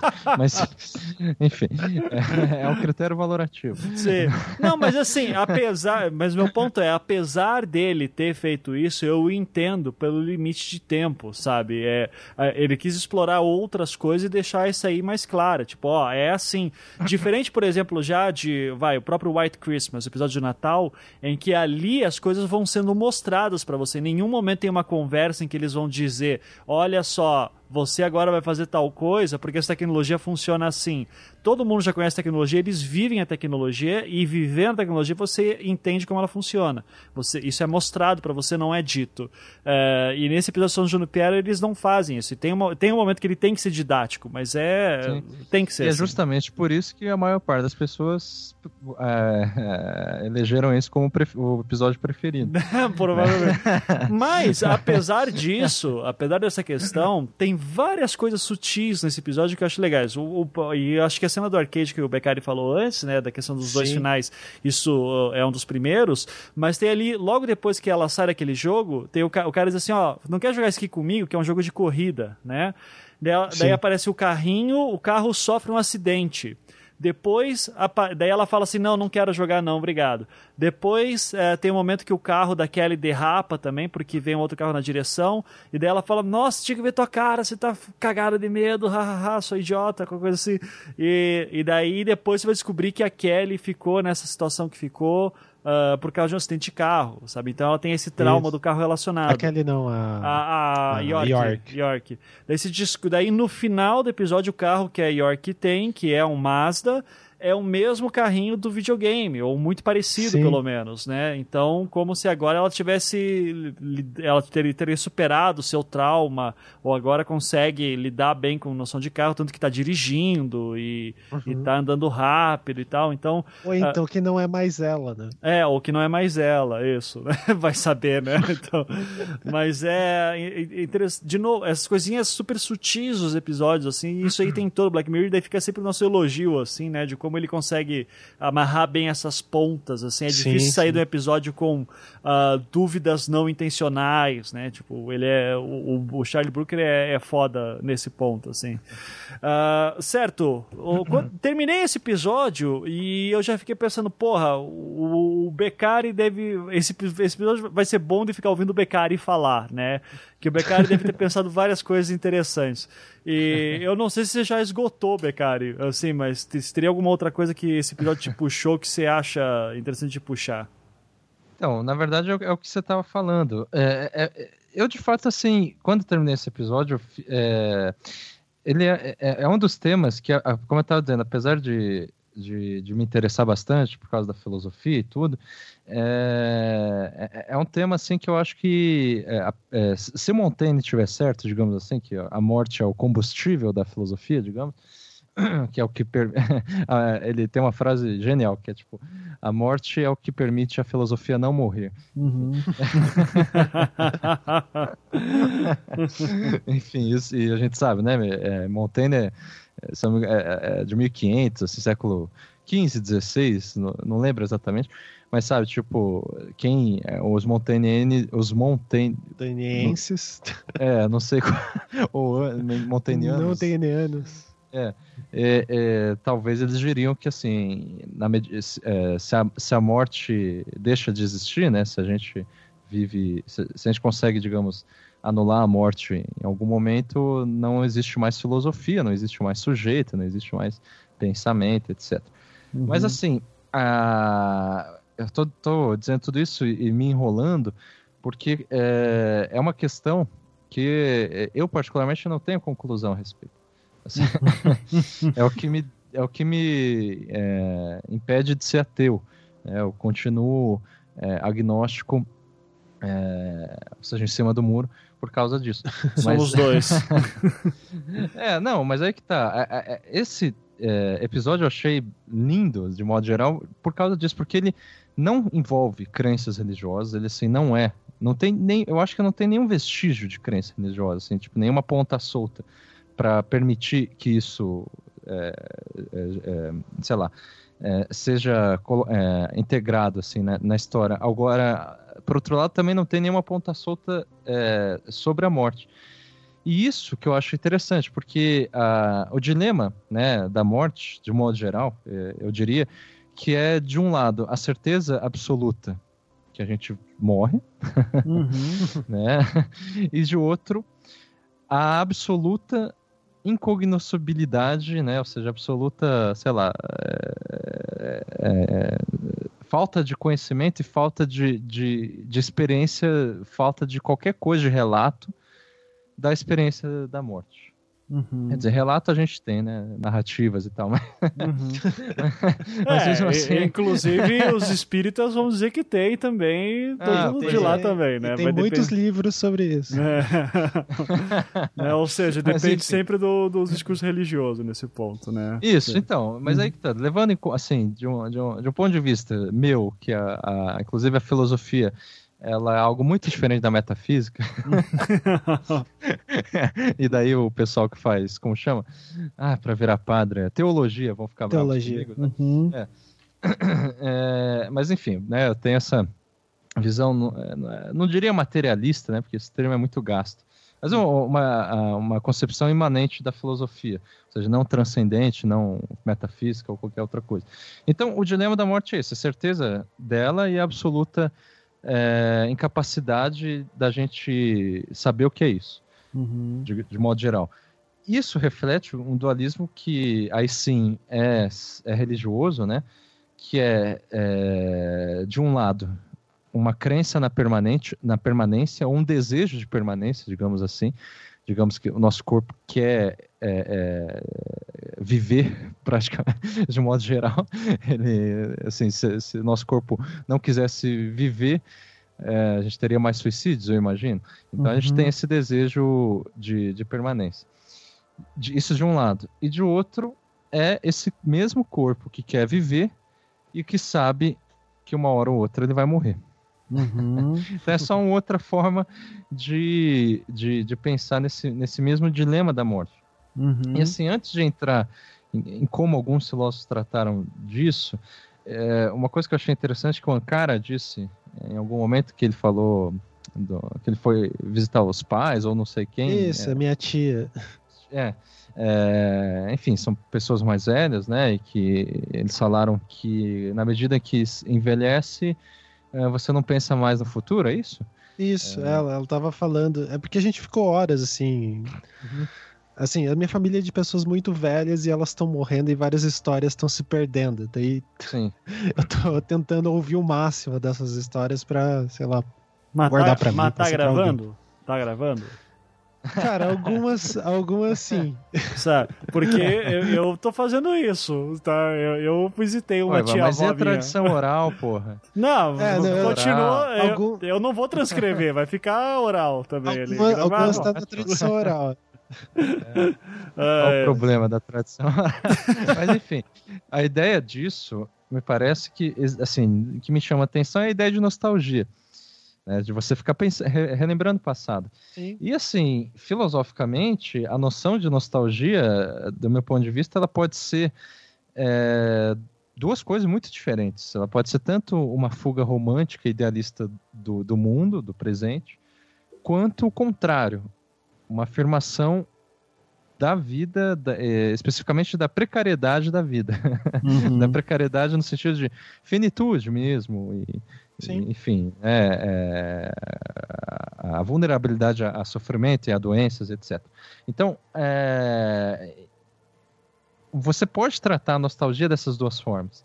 Uma fuga romântica idealista, que eu acho que está associado a, a, a, uma crença de permanência que pode ser religiosa, ou você pode né, associar essa mesma nostalgia à certeza do fato da morte. Né? E assim, me parece, é, convivendo, assim, conversando também, principalmente na época que eu estava fazendo doutorado, com vários professores, é, tanto da educação quanto da filosofia lá da USP, que eu fazia as minhas discussões que eu mais me interessava era de ontologia, né? Uhum. que é uma área da filosofia que trata sobre a existência. Uh, e, portanto, também sobre a questão da morte, mas sobre a existência de modo geral. E assim, de, é, é, é, o que me ficou nessas conversas com esses professores e tudo, é que é, eu, eu imagino, eu acredito, eu digo isso porque eu não sou uma pessoa é, idosa, né? Mas eu acredito que na medida em que a gente envelhece, o, digamos, o gosto da vida vai se confundindo com o cheiro da morte. Uhum. Vai se confundindo não no sentido, sei lá, pejorativo ou negativo. Não é uhum. que a vida vai, vai tendo um cheiro de morte é que a, a, a morte, à medida que ela vai se aproximando, digamos assim, eu acho que ela acaba eh, não mais se dissociando desse, daquele desejo de permanência, daquele desejo de querer viver. Uhum. é difícil tratar disso, sabe? Sim, é... sim. Porque é, é... eu fico imaginando, bom, agora sim falando da minha experiência, né, de, uma pessoa jovem ou quase jovem, é, particularmente assim, quando eu era mais adolescente, mais jovem, enfim, é, eu tinha, me parece, mais medo não sei se exatamente da morte, mas também assim, é, e ao mesmo tempo não tinha é, é, muito gosto, digamos assim, por, pelo próprio viver, assim, pela questão de você, sei lá, é, é, simplesmente aproveitar alguns momentos sem fazer nada, essas coisas é, e tudo mais. E daí, atualmente eu vejo que eu mudei bastante nesse sentido, porque eu, eu não tenho tanto medo é, da morte, embora eu acho que uh, um pingo resta em todos, até uhum. o último dia da vida. Uhum. um pingo de medo. Né? pode, pode variar, mas enfim. Mas o que eu tenho experimentado é esse gosto de viver mais, assim, é, é que, e, isso é, é aí que tá, não vai em direção contrária a uma nostalgia entende? De, uhum. de, de, assim, tipo, se alegrar dos poucos momentos, dos poucos, não, dos poucos ou vários momentos que a gente já passou é, e, e, justamente dessas mudanças, né? Então, é, esse limiar entre uma fuga, né? Porque quando eu digo fuga, é quando você pensa na nostalgia, assim, ah, que antes era melhor, por exemplo, isso daí já é um nostalgismo, melhor dizendo, né? É, no é, tempo. Isso, isso. E que o mundo está piorando, e etc, etc. E que, assim, eu, é, você tem um desejo de permanência no sentido de fugir desse mundo e ir para um lugar melhor e tal. Uhum. É, isso é possível, na verdade, não só possível, como a, a, me parece que é o sentimento mais recorrente ou discursivamente recorrente na, na história do pensamento ocidental, uhum. digamos assim. Mas essa nostalgia, eu fico me perguntando, né? E esse é o limiar que eu estava dizendo. Por que que ela, é, é, é, assim, de, diferente, sei lá, da, é, das crenças modernas, da, das condutas modernas do pensamento, né? Quando Nietzsche fala que Deus, Deus morreu e tudo mais, ela, ela não se secularizou tanto, a tal nostalgia. Me parece, às vezes, que a, a, o sentimento de nostalgia, ao invés de ter, ter secularizado, ele, às vezes, se é, é, enalteceu, tem, tem se enaltecido é, cada vez mais. Eu vejo isso, sei lá, em, principalmente em Walter Benjamin, depois, atualmente em Bauman, apesar que ele morreu recentemente, né? Uhum. É, mas, enfim, eu fico pensando que essa nostalgia, ela tem ganhado força, ao mesmo tempo romântica e idealista, mas também com essa noção de precariedade da vida. E quanto a essa noção, é, que me parece trágica, né? ou seja, da finitude da, da vida e da, da, da, falta de saída nesse sentido, é, me parece que tem um pouco a ver até com uma época que eu vi recentemente, né? É, em que nós vivemos que é, eu vi assim nessas notícias que o pessoal compartilha que uh, o número, a, a, população atual do planeta, né, da Terra, é seis, totaliza 6% da população humana de toda a história do planeta. É, uhum. to, todo, é, 6% de todos os humanos que já viveram no planeta estão vivos. Uhum. Exatamente. Atualmente. Exatamente. É. Então, pensar nisso, assim, é, a, a, além disso, né, que é, quer dizer, a gente sabe disso. É, se a gente for pensar dos, há 100 anos atrás, vai, ninguém tinha noção disso. Eu imagino que sim, sim. poucas pessoas faziam noção de quantas pessoas, é, de qual é a população viva no planeta há 100 anos atrás. Então a gente tem a noção né, é, de quantas pessoas existem e que todas essas pessoas é, vão morrer, obviamente, e vai nascer talvez mais pessoas ainda. É, então, assim, isso nos coloca, coloca em xeque muitas questões é, metafísicas e religiosas, que eu acho que, é, que eu nem eu prefiro nem entrar, né? Assim, ah, é, mas que são questões ao mesmo tempo interessantes, né? É, que é do tipo é, o, o, céu, o paraíso, ele, é, o, o, que aconteceu lá ou no inferno, sei lá, qualquer outro lugar, para que a, a, gente tenha esse crescimento populacional no plano terreno. Ninguém tá indo para lugar nenhum, né? o purgatório tá lotado. Uhum. Então, eu, e daí eu acho que a, a, a gente tem, de alguma forma, essa um, uma ganha força essa noção trágica da precariedade da vida. Ao mesmo tempo em que, assim, não é que ganha força no sentido que todo mundo está aceitando isso, né? É, tratar da morte atualmente assim é um consenso é, dizer que o pessoal evita a morte ao invés de tratar dela. Uhum, é, eles vão basicamente é, preferir não pensar nisso. Mas justamente eu acho que eles, as pessoas preferem não pensar muito na morte né? Sei lá os funerais são cada vez funerárias enfim, esse setor, digamos, econômico, sei lá, é cada vez Essa mais. Indústria. Ter, é, cada vez mais é. terceirizado e distanciado da, hum. da, vida cotidiana e tal. Uh, então, a, a gente. É, me parece que isso tem a ver com essa noção da precariedade da vida que, é, que se alastra. Bom, isso assim é uma. Sei lá, eu tô aqui confabulando. Tá, tá confabulando. Mas, é, é, e, mas umas coisas que você falou que me lembram uma, uma experiência que eu tive recentemente, né? Que eu, eu tava brincando com o cara se, tava, se ele tá gravando os parentes falando. Uhum. Porque semana passada, curiosamente, eu fui entrevistar a minha tia-avó, né? Que tá com 70 e cacetada de anos. E, e é interessante porque ela. É, ela veio a história é muito louca, assim, cara, que é, é o lado do, do, meu pai, da família, e uhum. ela, ela nasceu na Polônia, é, uhum. junto com meu bisavô, e ela nunca se naturalizou brasileira né? Ela, ela até brinca assim, assim. falando para mim, não, eu nunca quis me naturalizar porque eu não quero votar nesses filhos da puta que assim, no, né? Então ela, e daí eu disse assim, tá, mas como é que se consegue, sei lá, dirigir? Nunca tirei carteira. O IPTU tá no nome do meu marido que já faleceu é, conta de telefone, nome da minha filha, sabe? Tipo, é, ela é uma estrangeira vivendo no Brasil desde sempre, porque ela veio para aqui pra, da Polônia uh, com seis meses de idade, assim, muito, muito jovenzinha. E, e, o irmão dela, que era o meu bisavô, né? Uh, uhum. Aliás, o pai dela, que era meu bisavô, ele já faleceu faz tempo, né? E ele era polonês, só que era naquela época que ninguém sabe direito até hoje se era Polônia ou Ucrânia, porque as fronteiras iam e voltavam a cada semana, Sim. né?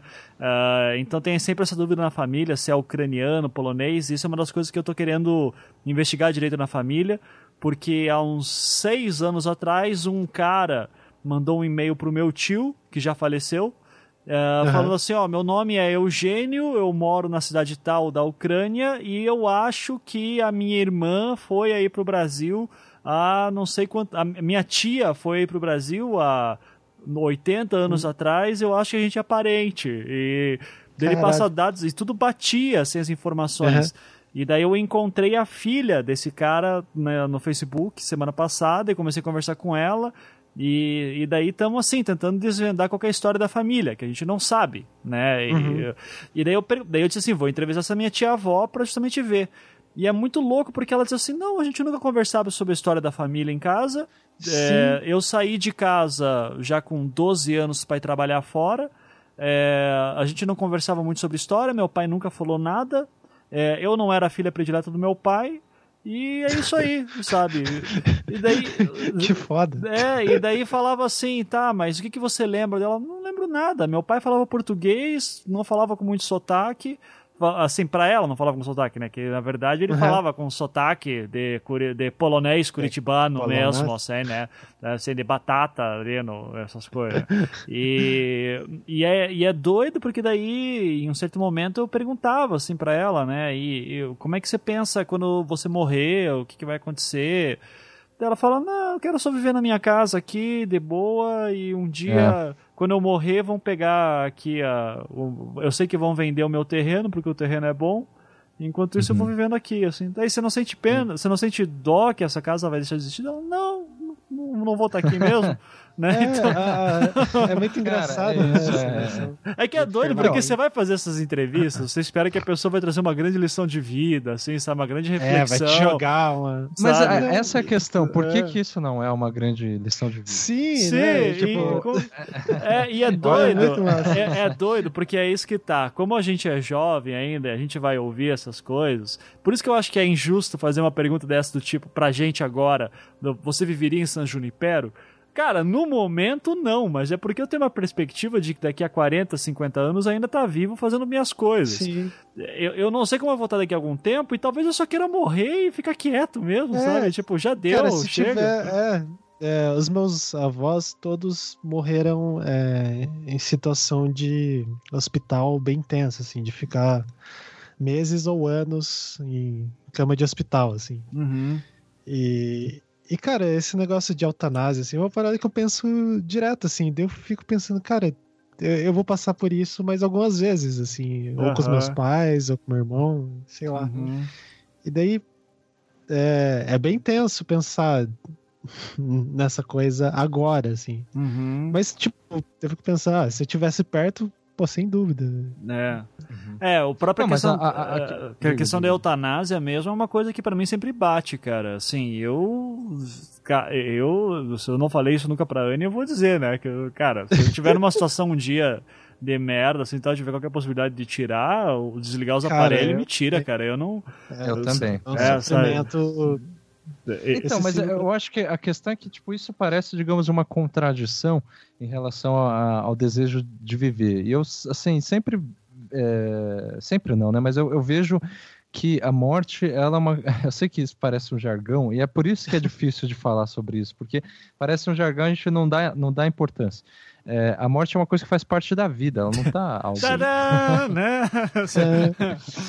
então, mas ou seja, ela não contra, assim, é, eu digo que faz parte da vida no sentido assim de que é, às vezes é, decidir morrer, para não dizer querer morrer, faz parte da vida. Faz parte exatamente. Você, às vezes, inclusive, é, essa decisão ela pode conviver em harmonia com o desejo de querer viver mais. Uhum. Sim. Sim. Tá, sabe, é essa a contradição. Então, quando você estava falando lá, enfim, sei, é, enfim, das pessoas mais velhas que falam justamente é, que não pensam muito sobre a morte, que né, no final acabam é, é simplesmente querendo viver, né, é, o tempo que, que resta, digamos assim. Uhum. É, isso é quase assim, tipo, fico, eh, vocês estão me implorando para falar de Nietzsche. Eu sempre tenho evitado. para não ser muito redundante. Mas o, o, o, o, Nietzsche fala assim, tipo, a morte é feita para pensar na vida. Né? Uhum. A morte é uhum. é feita para viver a vida, melhor dizer. Eu acho que é esse, esses são os termos. Tipo, é, você se aproxima da morte para é, intensificar, digamos, o desejo de viver. Daí uhum. sim que a ideia de eternidade ou dessa desejo de permanência, ela pode ser é, deduzida, né, de que a, a, a, uma efetiva eternidade acabaria com um desejo de, de viver. Uhum. Assim, filosoficamente, pelo menos. Assim. Sim, sim. Não sei se. É, mas justamente por causa dessas questões. Então, essa, digamos, sabedoria popular. Não, não é nem sabedoria, é porque não é, não é encarado dessa forma. Mas essa esse, essa recorrência de relatos, que eu acho que todos já devem ter, sei lá, é, experienciado, experimentado, é, de pessoas mais velhas falando, ah, é, eu não penso na morte. Assim, se, se, se, amanhã eu morrer, é ótimo, assim, sei lá. Quer Sim. dizer, não, não, faz diferença. É, é justamente porque estão pensando, na verdade, sabe, estão vivendo como se nada tivesse acontecendo. Então, tipo, na verdade, é, isso é uma coisa que o, o, o Paul Ricoeur, que é um filósofo que eu gosto muito, escreveu no último livro dele, que, cujo título é Vivo até Morrer. É. ótimo, ótimo título, inclusive. Ótimo livro uhum. a, a, ser indicado, inclusive. Mas ele fala assim: veja, se eu for bem honesto e sincero, né, sobre a experiência, é que ele já está velho quando ele escreve isso e tudo. É, é, é, é quando quando eu, é, eu envelheci, eu não percebo que eu envelheci. Digamos, é, intelectualmente, né? É claro uhum. que ele vai perceber fisicamente, enfim, vai ter todas as limitações. Agora, você vai vivendo como você sempre viveu. Uhum. Assim, tipo. E, e, é claro que falar isso do jeito que eu tô falando, né? Porque ele é filósofo, ele escreve muito, de uma maneira muito rebuscada e tudo. Tipo, do jeito que eu falo, parece, bom, tá, isso é tipo, sei lá, o, o, que meus avós falam e, sabe, às vezes a pessoa pode até julgar e, sei lá, meus avós são ignorantes. Uhum. Mas a questão é essa, sabe? Não é. uhum. Não é. A questão, por, se a gente for investigar a sério esse tipo de raciocínio, é, a gente vai ver, como eu tinha antecipado a questão do Montaigne. O Montaigne, que viveu lá no século XV ou XVI, Confere aí, né? Quem é, 1592, eu acho que. É, então é, é século XVI, mas enfim. É.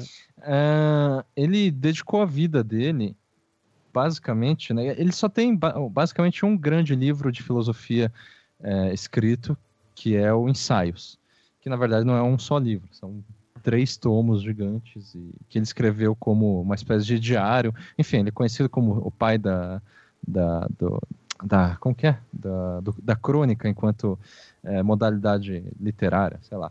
Enfim, uhum. sabe? da crônica, eu acho que e do ensaio mesmo. É, do perdão. ensaio é, mesmo. Do ensaio, é, não é da, da crônica. Me, enganei, perdão. É, então ele só ficou escrevendo ensaio e a presença do tema da morte. A gente fez um não obstante sobre, sobre isso, né? A questão da morte em Montaigne. Depois confere lá com o, o filósofo Lúcio Vaz. É, então, é, esse tema da morte é, é muito recorrente no, é, na, nesse, nos ensaios do Montaigne. Montaigne escreveu outros livros bem pequenos, mais sobre política, porque ele era também um, um, um político, assim, enfim, não sei se foi prefeito, teve algum cargo assim, né, em alguma cidade lá francesa. Uh, mas daí nesses ensaios, né, é, o, o segundo esse Lúcio Vaz que estudou a obra dele inteira é, tem dois. É, ele pode dividir esses, é, esses, a filosofia dele em dois momentos muito distintos, né? Que, que são duas estratégias opostas para lidar com a morte. Né? Uhum. A primeira estratégia é quando ele era mais novo e a primeira quando ele é mais velho, apesar de ter uma experiência bem significativa que vai fazer essa divisão, né? Que é quando ele cai de cavalo lá e, uhum. e tem uma experiência bem foda. Assim. Mas uh, daí ele propõe um método filosófico na primeira, né, nessa primeira parte, nesse primeiro momento, uh, que é uma simulação imaginativa da morte. Ou seja, ele se propõe a todo dia, é, imaginariamente, simular a própria morte para, digamos, vencer o medo da morte. Uhum. então, tipo, ele, tipo, antes de dormir, sei lá, ou em algum momento do dia, ele fica pensando, tá, ok, o que acontece. Ele fica simulando no, no, sentido bem cético mesmo, no sentido bem, digamos, ateu, né? Tipo assim, bom, a, agora não, não existe mais consciência, não existe mais nenhum tipo de, de sentido do corporal, físico, não tem nada, assim. É, então ele fica, tipo, meditando, né? Pensando sobre o nada. É, para digamos, só simular essa experiência de morte que é incognoscível e ele acha que isso, pelo menos, é, nos faz é, se, e se acostumando, digamos assim, com a ideia de morrer no decorrer do tempo.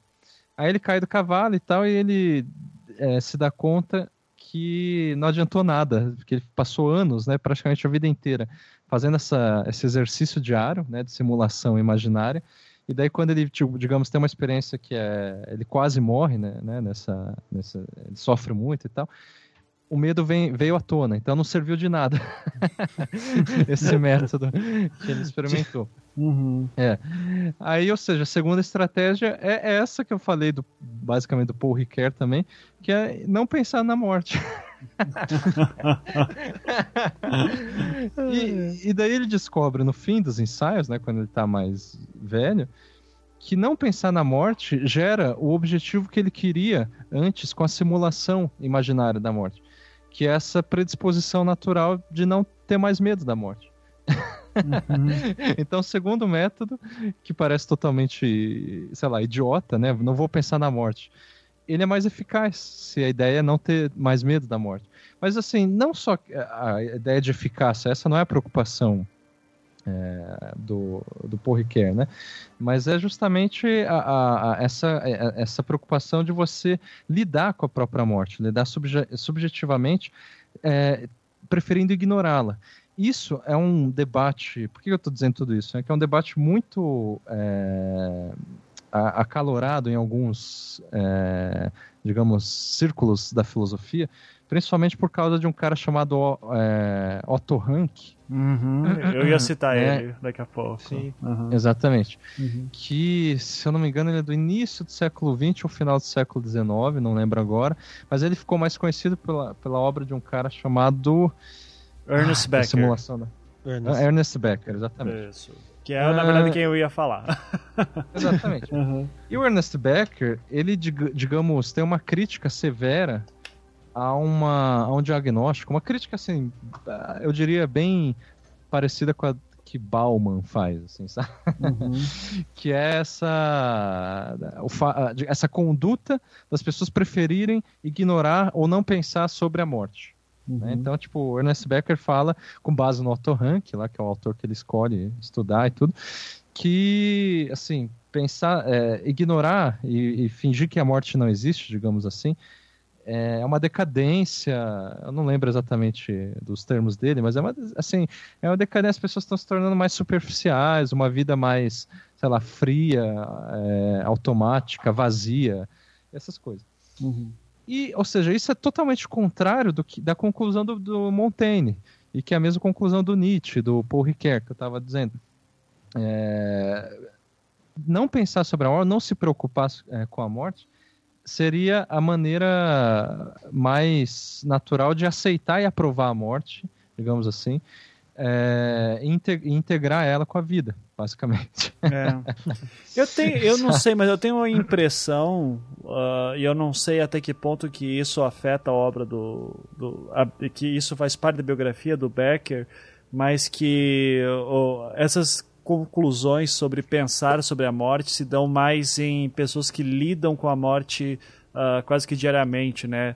Eu cito aqui, Sim. por exemplo, o próprio Jung, uh, que nos seus livros dizia que quando, como o Jung era médico, né, psiquiatra, ele lidava muito com pacientes que estavam em quase estado terminal e ele tinha longas conversas né, sobre a morte, porque muitos pacientes tinham medo do que ia acontecer depois que morressem.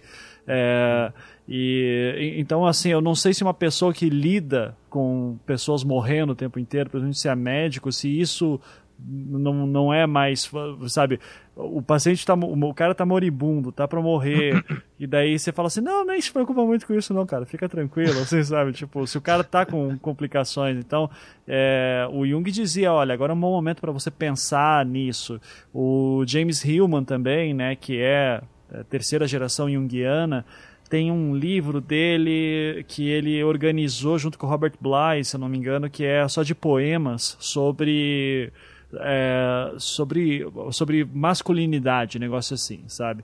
Uhum. E daí nesses poemas ele fica explorando o que que é. Tem um momento lá que eles vão explorar poemas que falam sobre o envelhecer e como que o corpo masculino envelhece. E, e daí tem uma palestra muito legal do Hillman, assim, que é uma aula, na verdade. Você vê que ele está numa sala de aula conversando com os alunos. Os alunos devem ter todos seus vinte e poucos anos, lendo esses poemas, e o Hillman já é um velhinho. E ele começa a falar assim, da, da por exemplo, de ir ao banheiro de madrugada. Ele começa, ele, o Hillman fica falando, o teu, quando você chega numa certa idade, o teu corpo fica lembrando a todo momento que você vai morrer uh, por pequenas coisas do tipo, você precisa ir no banheiro à noite, a sua bexiga tem uma vida própria, sabe? Você não consegue mais é. controlá-la. É, então ele começa a falar sobre o urinar à noite como uma questão de uma experiência do quase morte também. Então, uh, super interessante, assim. E agora sobre o Becker, né? O, o, Becker, a gente já chegou a fazer alguns programas sobre o Becker. Eu lembro Sim, que no primeiro ano que a Jussara é, participava. Um é, é que, que, foram dois. É, é, que naquele primeiro, o, o, no primeiro ano, o segundo ano do podcast, que a gente fez um programa chamado Impulso Criativo, que fui eu, Beccari e a Jussara que a gente explorou daí a teoria do Becker, que o, o Becker ele falava bastante dessa questão de que o que move a, a produção cultural humana, né, seria esse medo da morte, né, que a gente uh, faz muito tempo que eu não falo de Becker no programa, então acho que eu posso falar isso de novo, né, que toda vez que eu falava, tinha uma época que eu falava muito de Becker, assim, daí toda hora fazer essa explicação eu, eu fico com medo de ser repetitivo, mas agora acho que dá para repetir. O Becker é esse filósofo, e na verdade ele é antropólogo que vai se interessar por isso. psicanálise, né, uh, dos Estados Unidos no século XX. Tem muito filósofo que não, não admite. Não, assim. é, não, não, O Becker é uma figura maldita em vários campos, assim. É. É, mas o, o, Becker, ele é, o livro mais famoso dele que ganhou o Pulitzer na década de 70, que é o único traduzido no Brasil, é A Negação da Morte, que é um livro legal, assim, de ler, eu acho bem bacana, assim. O, bem escrito. É, bem escrito, muito bem escrito. Não é à toa que ganhou o Pulitzer, né? E o, o Becker ele, ele faz mais ou menos uma análise assim que eu vou reduzir muito a teoria do Becker assim, mas que ela é mais complexa que isso, mas que ele vai dizer que o ser humano te, seria como se tivesse duas dimensões, que é uma dimensão uh, biológica e a dimensão simbólica. A biológica é aquela que sente dor, frio, fome, que a todo momento sabe que sabe que vai morrer, que está sujeito à morte é, e, e, o simbólico é aquela que tenta fazer isso aguentar, fazer a dor aguentar. Então o Becker tem uma visão bem pessimista, assim, né? Bem. É, uhum. é, não é nem trágica, é pessimista mesmo, assim. Do, é, eu acho até é. romântica, porque tipo, ele é. contrapõe essas duas dimensões, né? Ele, ele coloca como complementares, né? Ele... Não, contrapeso, eu, eu, eu, eu, quis dizer. Tipo, contrapeso uhum. no sentido, uma causa dor, digamos, e outra tenta compensar. A outra compensa. Daí, ao mesmo tempo, enquanto uma te. A, a dimensão simbólica te leva às alturas, porque te faz pensar que é um deus, né? O Becker usa muito essa metáfora, que o, o, homem simbólico ele se pensa como um deus, uh, mas é um deus que caga, né? É, então, a qualquer momento ele tem que ir no banheiro, né? Então, uh, uma vai puxando a outra para baixo e para cima a todo momento. É, o Becker, que eu acho que é legal da história dele, ele tem um livro dele que não foi traduzido para português, que é o The Becker Reader, que não é nem dele, né? Foi, é um cara chamado Daniel Licht, Lichtai, uh, que compilou algumas obras do Becker que estavam espalhadas por aí. E o capítulo 9 desse livro, uh, que é o The Becker Reader, uh, é uma entrevista que o Becker dá quando está para morrer. Né? Que o Becker, é, é, é, essa que é as coisas. Ele falou, passou a vida inteira falando sobre morte, e aos 50 anos, super jovem, ele fica muito doente e está para morrer. E tem essa entrevista, né, que é chamada Beyond Psychology, em que o, o cara vai perguntando para ele, ó, é, o, o começa, eu vou traduzir, eu tô com o livro na mão e vou traduzir lendo aqui, né, que o Becker começa a entrevista falando, você está me pegando no extremo, esse é um teste de tudo que eu já escrevi sobre morte, e agora eu tenho uma chance de mostrar como alguém morre, a atitude que isso exige, é, whether one does it, uh, uh, uh, seja isso feito por alguém de forma digna, uh, de, ou, de, com hombritude, né? ele fala manly way. Uh, what kinds of thoughts, que tipo de pensamentos uh, alguém pensa sobre a morte e como que alguém aceita a morte. Uh, e daí ele vai continuando e ele vai usar muito as obras do Otto Henk e é interessante porque o Otto Henk daí vai fazer toda a discussão também sobre psicologia, né, infinitu eh, sobre é, religião, infinitude. E o, o Becker, ele fala assim, olha, eu aprendi a acreditar em Deus no momento em que eu peguei meu filho no colo pela primeira vez. Meu filho nasceu, eu peguei ele no colo e, e, e eu ali eu tive uma uh, sabe, um, um, deslumbre, né, sobre a uhum. divindade e ali eu comecei a acreditar. Saiu do armário, o ateu. É, né? exato, o ateu saiu do armário. o, é, admitiu, admitiu, admitiu que sempre né? foi. Sempre foi, exato.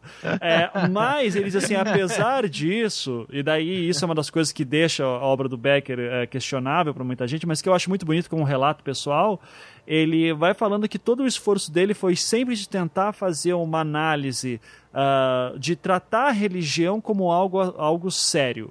Algo sério que não tem que ser relegado pela ciência. Uh, a ciência não tem que deixá-la de lado.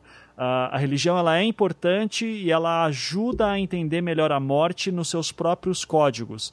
Uh, que não significa que uma religião é melhor que a outra, mas sim que o pensamento religioso que passa pela. A religião foi. Uh, mais ou menos isso que ele fala. A religião foi a melhor resposta que a humanidade já teve sobre como lidar com a morte. Essa é a a, a, postura do Becker.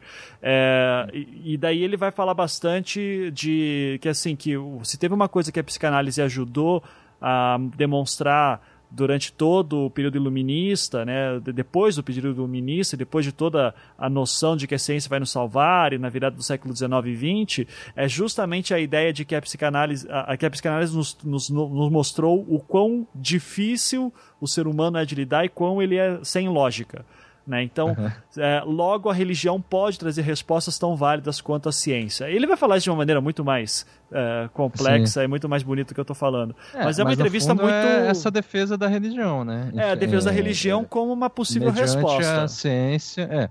Mas assim, é, é que a, briga que... é que tem que lembrar que o Becker ele tá lutando contra todo um discurso muito presente no século XX, uh, é cientificista, cientificista uhum. né? Ainda mais nos Estados Unidos, uh, que, que o meio acadêmico quando ele, ele é muito ligado com pragmatismo, né? Uh, e, se, e religião sempre é um negócio difícil de entrar ali dentro. É, tanto que você vai ter os trabalhos do William James lá, né, do, do início do século XX também, falando sobre religião, experiência mística de uma maneira muito difícil de entender uhum. também, uh, e cientificizando isso bastante. E o Becker fala, não, ó, não estou dizendo que os Estados Unidos não são religiosos, pelo, muito pelo contrário, né? Mas é que assim, na academia dos Estados Unidos é difícil ter um debate religioso em certo nível, assim, que não seja para ah, deixar isso é, lado. É o contrário, né? Eles é. são, eles são é, assim, é, é, tradicionalmente pragmatistas, ou seja, não é, avessos à, ideia, a, a, ao, ao, ao, pensamento mitológico ou, enfim, religioso. Exato, exato. E o Becker tenta introduzir a linguagem religiosa como uma forma válida em níveis filosóficos mesmo de lidar com a morte. É, agora, Sim. claro, ele sem dúvida, ele é um cara que diz tem que pensar sobre a morte. O grande problema do século XX é que nós não pensamos mais sobre a morte. Isso nos gera umas outras série de problemas do século XX. E, cara, no fim das contas, é o meu problema com o filósofo de sempre, né? Que é assim, cada pessoa lida de uma forma. A minha avó, por exemplo, faleceu faz dois, dois anos já. A minha avó, ela morreu súbito, do nada, assim, ela foi dormir e daí um dia encontraram ela na cama morta e, e, daí, enfim. E ela era uma velhinha de 70 e poucos anos que era super, tipo, quero viver pra caralho, quero fazer um monte de coisa. Ela era super ativa. Ela né? era super ativa. Ela dirigia. Não, dirigia. A minha avó tinha a rotina de vida dela de acordar 5 horas da tarde, passar a madrugada vendo TV, jogando carta com os amigos, ia em cassino clandestino, era um terror, assim, perdeu dinheiro pra caralho, uhum. foi um inferno, assim. E, e era super assim, tipo, ela falava: olha, vou deixar tudo o mais organizado possível para vocês, para quando eu morrer e tal. Ela tinha plano que vocês querem morrer, mas ela era super afim de fazer um monte de coisa, sabe? Ao mesmo tempo, então assim, dava para ver que falar assim, aí, vó, o que você acha quando você vai morrer, assim tal, é, incomodaria ela, porque ela não queria pensar nisso. É... Não, ou seja, ela contradiz, portanto, ou ela se enquadraria, digamos, na, no alvo do Ernest Becker. Do Becker, né? tipo, exatamente. Ela... É. É. Mas então, o meu. O próprio o fato dela estar tá querendo viver com uma pessoa jovem. É, uhum. Seria o quadro Sim. perfeito, assim, do, pro Becker é, seria... dizer, olha como a sociedade está dodói, sua avó não tá vive alienada, como vovó. Tá alienada. É, tal, né? sabe, o que é uma Sim, bobagem. As pessoas estão alienadas. então, esse é o ponto do Becker. O discurso dele já é, digamos assim, pessoas alienadas versus pessoas Uh, é, corajosas. Parecidas. É, corajosas. Ele diria é, corajosas que enfrentam corajosas. a morte. Então, mas e essa ideia de coragem ou dignidade que ele fala e tal, é muito próximo da, dos valores defendidos pelo Bauman. Né, que uhum. tipo assim, justamente a, a, os valores ficaram líquidos, né? E, ou seja, as pessoas estão alienadas nessa liquidez ou fluidez ou sei lá, gases que ele. não, não, não ainda não chegamos. agora... Ainda não chegamos na modernidade gasosa, acho. É, então, tudo bem. Mas, ou seja, eu, e a coragem sólida, duradoura e tal, ficou para trás. Muito bem. Mas assim, a questão que eu acho assim, é, filosoficamente, que desbanca esse tipo de de raciocínio é que assim quando o Becker por exemplo ele coloca que a religião é uma é, a melhor resposta sei lá ou uma boa resposta que seja uh, a como o, o, ser humano lida com a morte né é, aí ele já está o pressuposto dessa afirmação é que a, a, questão da morte já é dada como um problema uhum. Tipo, se, se, a, se, a, morte não for um problema, não faz sentido isso que ele faz. Porque se, se a religião ou a dimensão simbólica, que seja, é uma forma de, de, de compensar a, a, morte biológica, como algo que é dolorido, etc, etc, ela já, a, a morte já está enquadrada num, num, num, num, aspecto problemático. E agora, é, no caso da sua avó, né, que você falou, é, para ela, me parece que a morte não era um problema porque ela uhum. preferia nem pensar nisso, assim, mas enfim. Sim, já estava resolvido. É, é uma coisa assim, não, tudo bem, eu imagino, né? É, eu vou morrer. Eu acho que ela não, não, não, imaginava que não iria morrer. É, mas entendeu? E daí? o que que, qual que é o problema disso? O que que isso implica? Né? Uhum. Exatamente. Então essa é a questão, assim, tipo, é, problemática, que não é só do Becker, mas assim, e também não é só do Bauman, mas desde Platão, o próprio Kant, eles sempre vão colocar a finitude da existência é, e a questão da permanência e tal, como esse, nesse esquema de um problema que a gente tenta dar uma solução, né, sempre tentando é, compensar, né, um, e esse esquema me parece já é, bizarro, assim, porque é, ou, é, que é basicamente a diferença entre ver para crer ou crer para ver. Uhum. tipo assim, no caso do ver para crer, crer, né? Tipo assim, é, é, o caso do, do agnosticismo, né? Ou seja, que não confundir com gnosticismo, isso. É. Mas que Nós é... não acreditamos que estão vivendo na pleura, qualquer coisa assim, né? Então... Não, não, então. É, é, é, é o ceticismo, do, do, da, da, de modo geral, da forma como eu entendo que você, você acredita naquilo depois que você vê aquilo, né? Uhum. Então, tipo, eu vejo que alguém morreu, então eu acredito que eu vou morrer também. É, agora, eu não, é, é, se isso é dolorido ou não, e essa é uma questão, o sofrimento da morte é uma questão principal para Montaigne, né? É, por exemplo. Eu, eu vi as pessoas sofrendo enquanto elas morrem, mas eu não vejo as pessoas sofrendo depois de morte. Depois que ela... Uhum. É. Então, o, o medo, na verdade, que as pessoas têm é, não é com a morte exatamente, mas é com uma espécie de pré-morte, né? o sofrimento que acarreta antes de você morrer. É, o é. final da vida, né? Exatamente, é. Uhum. A morte, é, é, tudo bem, a gente fala, a gente até tem, tem medo de morrer, mas a, a, a, conclusão de Montaigne e tal, é, é, que é uma conclusão cética, né, que tem a ver de, com essa ver para crer, é essa questão, bom, não faz sentido eu ter medo de algo que eu ainda não vi, né, uhum. que eu uhum. ainda não sei que é a experiência da morte. Agora, essa ideia de, de do outro lado, né, em oposição, crer para ver, é a ideia justamente assim que torna a morte problema, né? Então, tipo, você acredita que de, uh, vai ser uma experiência ruim de alguma forma, então fazendo esse julgamento moral ruim, que depois que você uh, morre, é... a experiência é ruim, enfim, uhum. desculpa a redundância. Porque você acredita nisso. Ou, que dá na mesma, embora no sentido contrário, você acredita que depois da morte vai ser uma experiência feliz. Você vai para o céu, sei lá, é, vai ter algum tipo de redenção. Das, é, ou seja, acreditar que vai ser uma boa experiência ou, uma experiência ruim, tanto são crenças. Uhum. Então, tipo, é, o pressuposto filosófico é, de vários é, da maior parte do pensamento ocidental é, é pautado nessa crença metafísica, né? De você acredita para tirar conclusões de que, por exemplo, a, a conclusão platônica, né? O mundo aqui é, é, é, o mundo em que vivemos é falso e existe um mundo melhor, sei lá, em todos os aspectos, mais perfeito do que este que a gente vive. É, ou uma conclusão que, na minha opinião, dá na mesma. É, o mundo hoje está muito efêmero, está muito superficial, vazio, porque as pessoas não, não, não, pensam na morte. E antes as pessoas eram mais corajosas, sei lá, tinham mais brio, uhum. essa coisa toda. Então, é, são essas duas formas, me parece, de encarar a morte, né, é, filosoficamente. Agora, dito isso, é, eu acho que, assim, existe uma consideração, é, uma forma de pensar a morte filosófica, que pode ser tanto ver para crer, quanto crer para ver, e eu né, vou pela, pelo caminho cético de, de que não, vai, não, não faz sentido logicamente, ter, é, ter medo da morte. Então, uhum. tipo, não faz sentido, logicamente, ficar pensando sobre essa experiência de morte, é, como o Becker é, defende. Mas isso é uma, uma questão filosófica. Se a gente for para um âmbito social do medo da morte, aí a, a, a minha opinião muda bastante. Uhum. Por quê? Aí eu, eu daria até crédito ou razão pro, pro Becker. Embora. A, a, por que, que eu não dou ainda a razão para ele? Porque as questões que ele levanta não são sociais.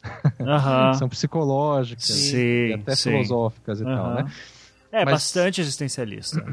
o, o Becker é um cara é. tão preocupado com o existencialismo que ele vai, na obra dele Negação da Morte, ele vai relacionar Otto Rank com Kierkegaard, são os dois pilares deles principais, e, e, ele chega a dizer que o Freud, Freud só não virou um existencialista porque se pautou muito pela sexualidade. né? senão o Freud, Mas, se, senão o Freud teria avançado para ser um existencialista. É. Isso. Então, eu diria que eu concordaria com o diagnóstico final dele, é, se não fossem essas, esses, esse argumento, se não fossem essas bases teóricas dele, digamos assim. uhum. assim. Ou seja, se a preocupação dele não fosse filosófica nem psicológica. Sim. Né? Uhum. Por quê? Porque do ponto de vista social, é, eu acho negativo não pensar sobre. É, é negativo ignorar a, a, morte. Porque é isso que vai é, acarretar, essa, é, ignorar a morte, tá? ou, ou, melhor dizendo, não dar muita importância quanto um dia já se deu importância né, nos rituais, enfim, na antropologia, né, quem estuda isso sabe melhor do que eu, os milhares de rituais que são um denominador comum em todas as culturas, me parece, de, de é, funeral, enfim, de, uhum. de, de, ritos de passagem, né? da, da... É, com os mortos. Então. Isso.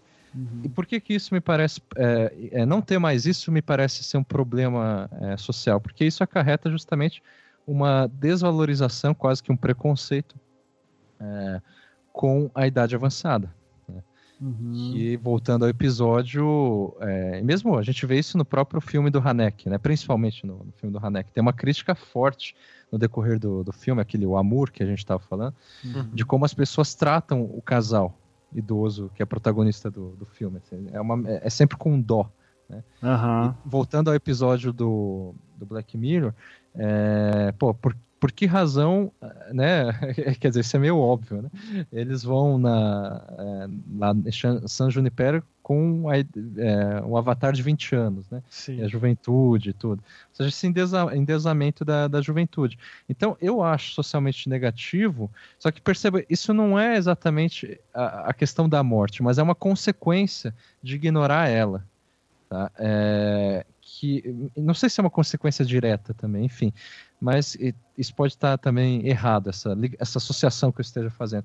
Mas o que eu acho negativo, enfim, de modo sucinto, é essa, essa desvalorização da maioridade, digamos assim, não só desvalorização dos mais velhos, dos idosos, é, porque isso até convencionalmente está cada vez mais valorizado, pelo contrário, né? ou seja, tem enfim, cada vez mais direitos e tal, porque a, a população está tá ficando mais longeva e tudo.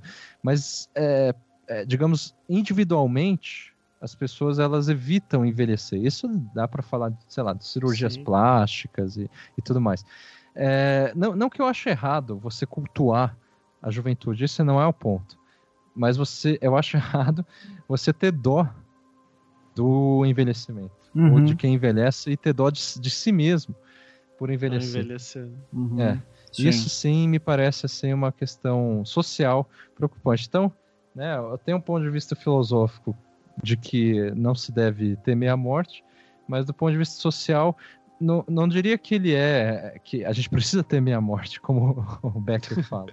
Uhum, mas sim. que de certa forma é interessante dar uma importância para ela, dar uma sim. importância para para os mais velhos e, sim, e principalmente como lidar de uma maneira é, tá, vai, vamos usar digna uhum, com a morte dos, dos mais próximos, né? Uhum. E não simplesmente é, tratar com uma burocracia assim, de proforme que a gente tem que fazer. Sim.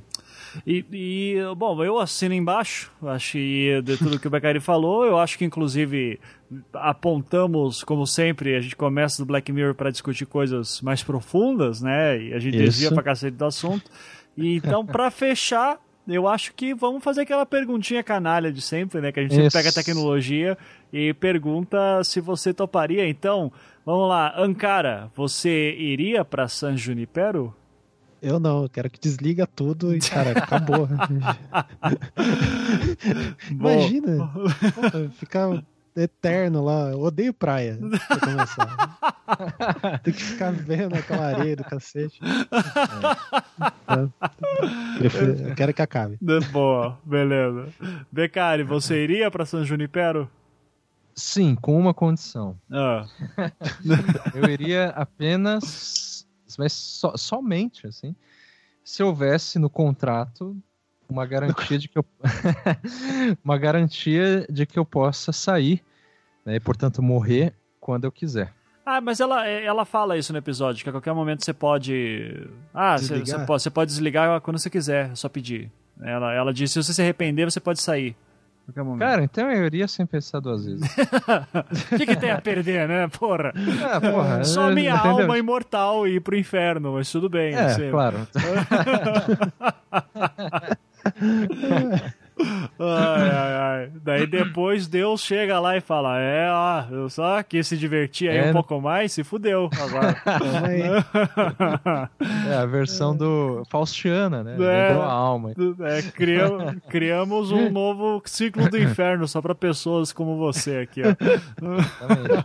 Mas aí que tá, tipo, é, eu acho assim que. É, se você pode escolher, né? É, sabe, tipo, morrer. É, você. É, o problema que eu, que eu tava dizendo no início do tédio, né? E da, da coisa assim que vai começando a ficar cada vez mais absurda no ambiente eterno, né? Ou na, digamos, na experiência eterna, ela é, é, é uma coisa que você pode evitar, né? Porque ah, na medida que vai ficando absurdo, você, você decide morrer.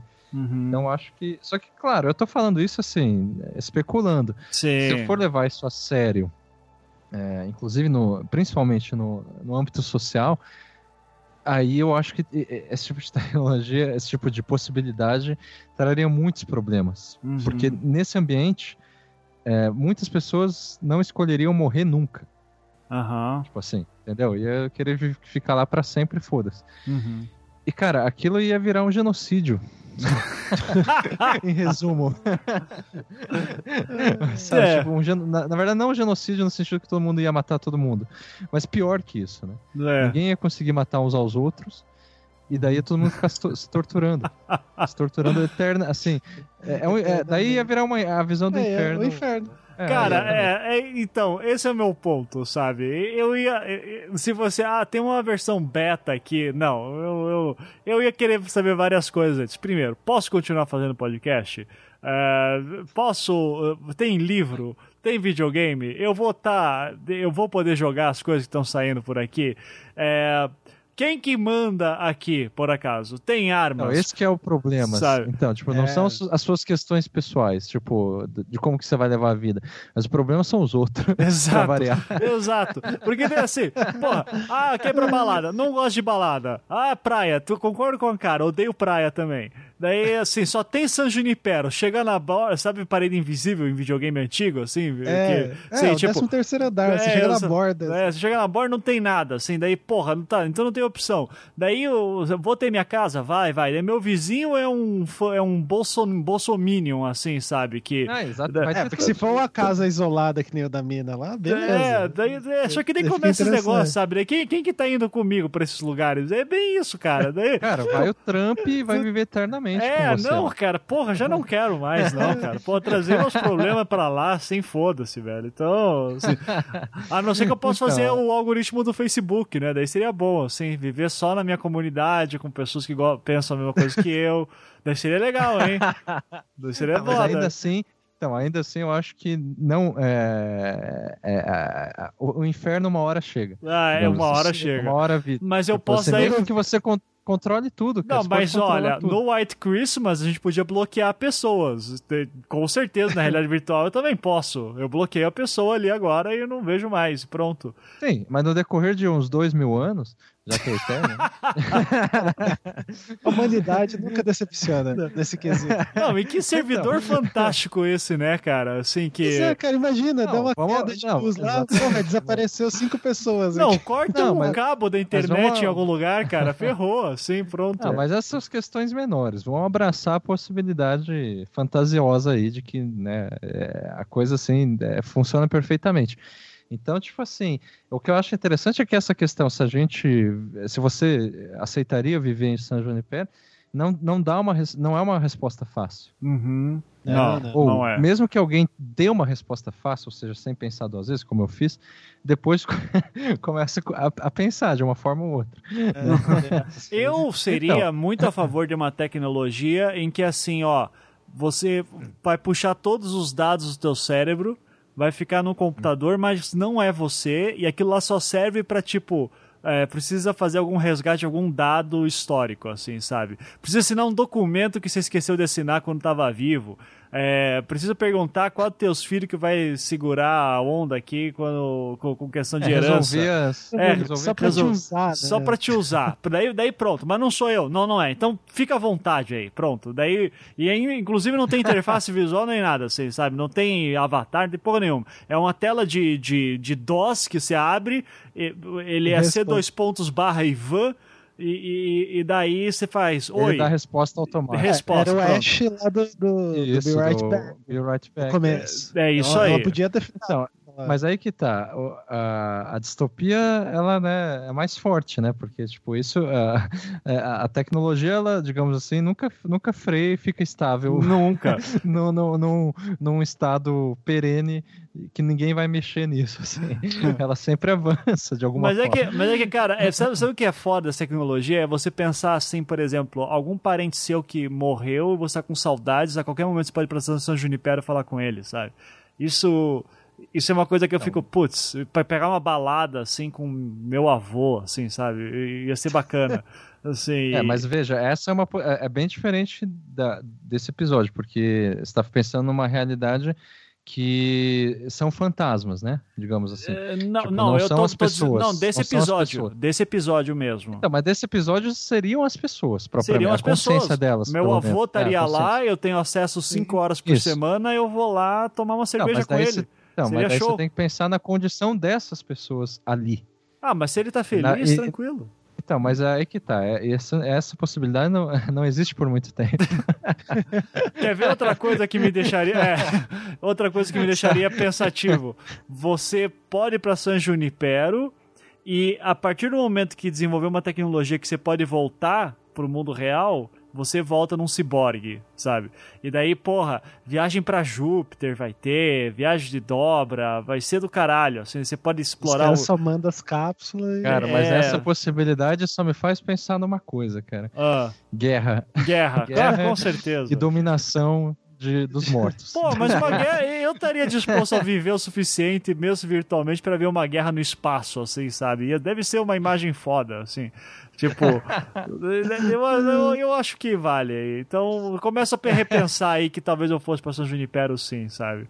Teria... Não, que... mas é, esse, esse que é o ponto. Assim, saindo das nossas decisões individuais, a questão é que se é, com essa possibilidade, se elas vão, assim, ela amanhã surge isso, tá? Tá. É... Cara, 80% das pessoas iam aceitar. Eu não... Mesmo as religiosas. Ah, Mesmo as religiosas. Cara, é sim. é que nem Facebook. Todo mundo ia querer fazer. Não, ia ter um novo tipo tá. de terrorismo ainda também. Os caras é. iam sequestrar os avatares de seus parentes. Ia ser uma merda, cara. Ou seja, não ia fazer diferença, cara. É. Esse é o ponto. Tipo, Sim. o problema é sempre a esperança redentora de que em algum lugar vai ser melhor.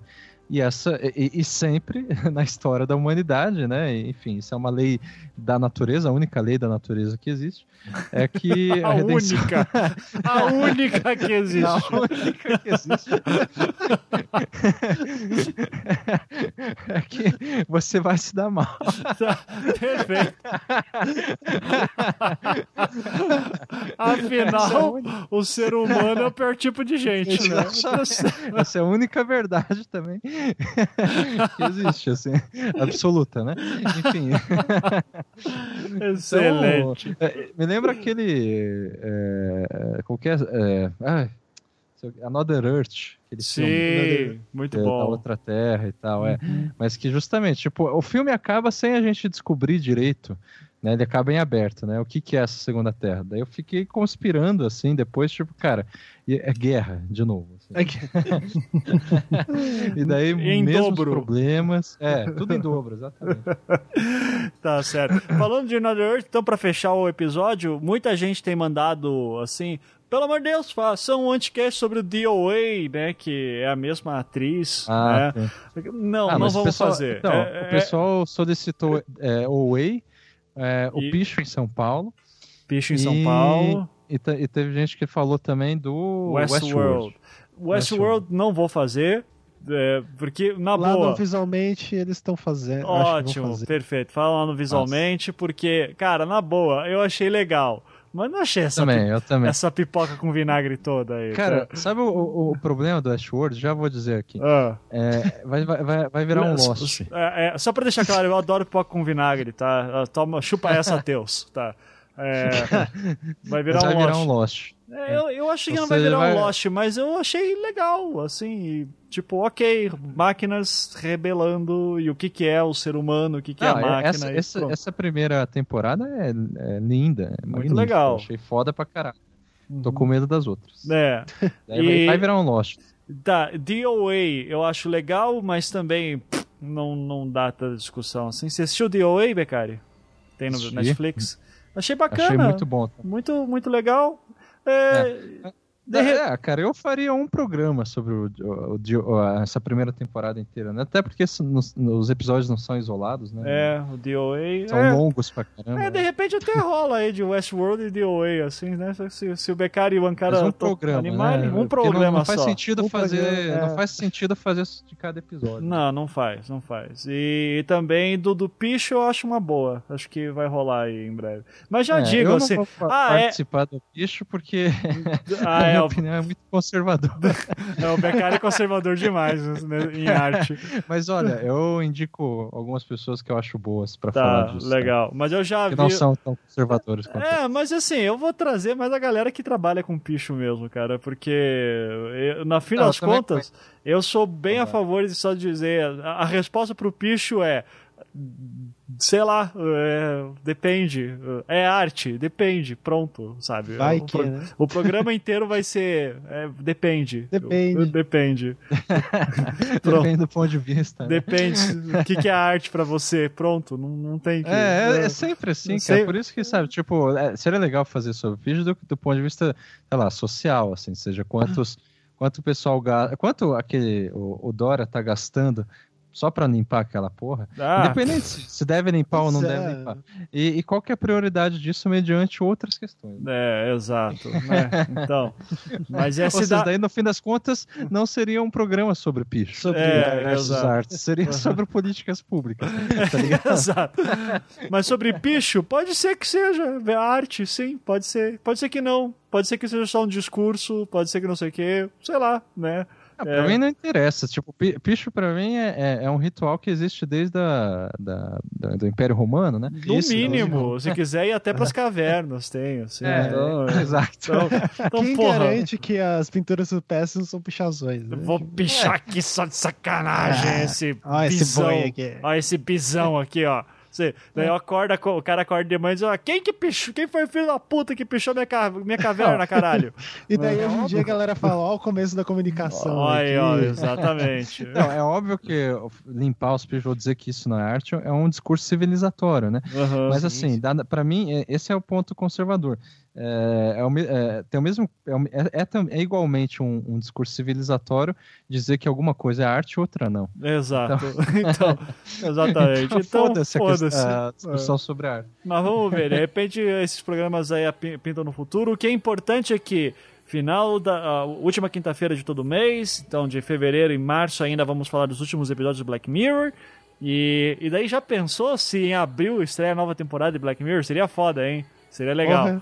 Mas daí. seu time perfeito. Seria perfeito, mas não vai acontecer isso. Mas, eu, mas alguém dá um toque no Charlie Brooker lá pra, de repente, ele quebrar esse galho aí pra Acho gente. que em outubro ou novembro. Né? É, outubro ou novembro. É o que eu imagino também. Mas daí a gente vê lá e, e sai, né? A gente uh, vai fazendo esses programinhas última quinta-feira do mês, sempre, sempre nós três falando sobre alguma coisa qualquer. Então é isso, gente. Muito obrigado. Papo excelente como sempre. E até semana que vem. Beijo, tchau. Deem tchau. Tchau. É, Falou. Tchau. tchau.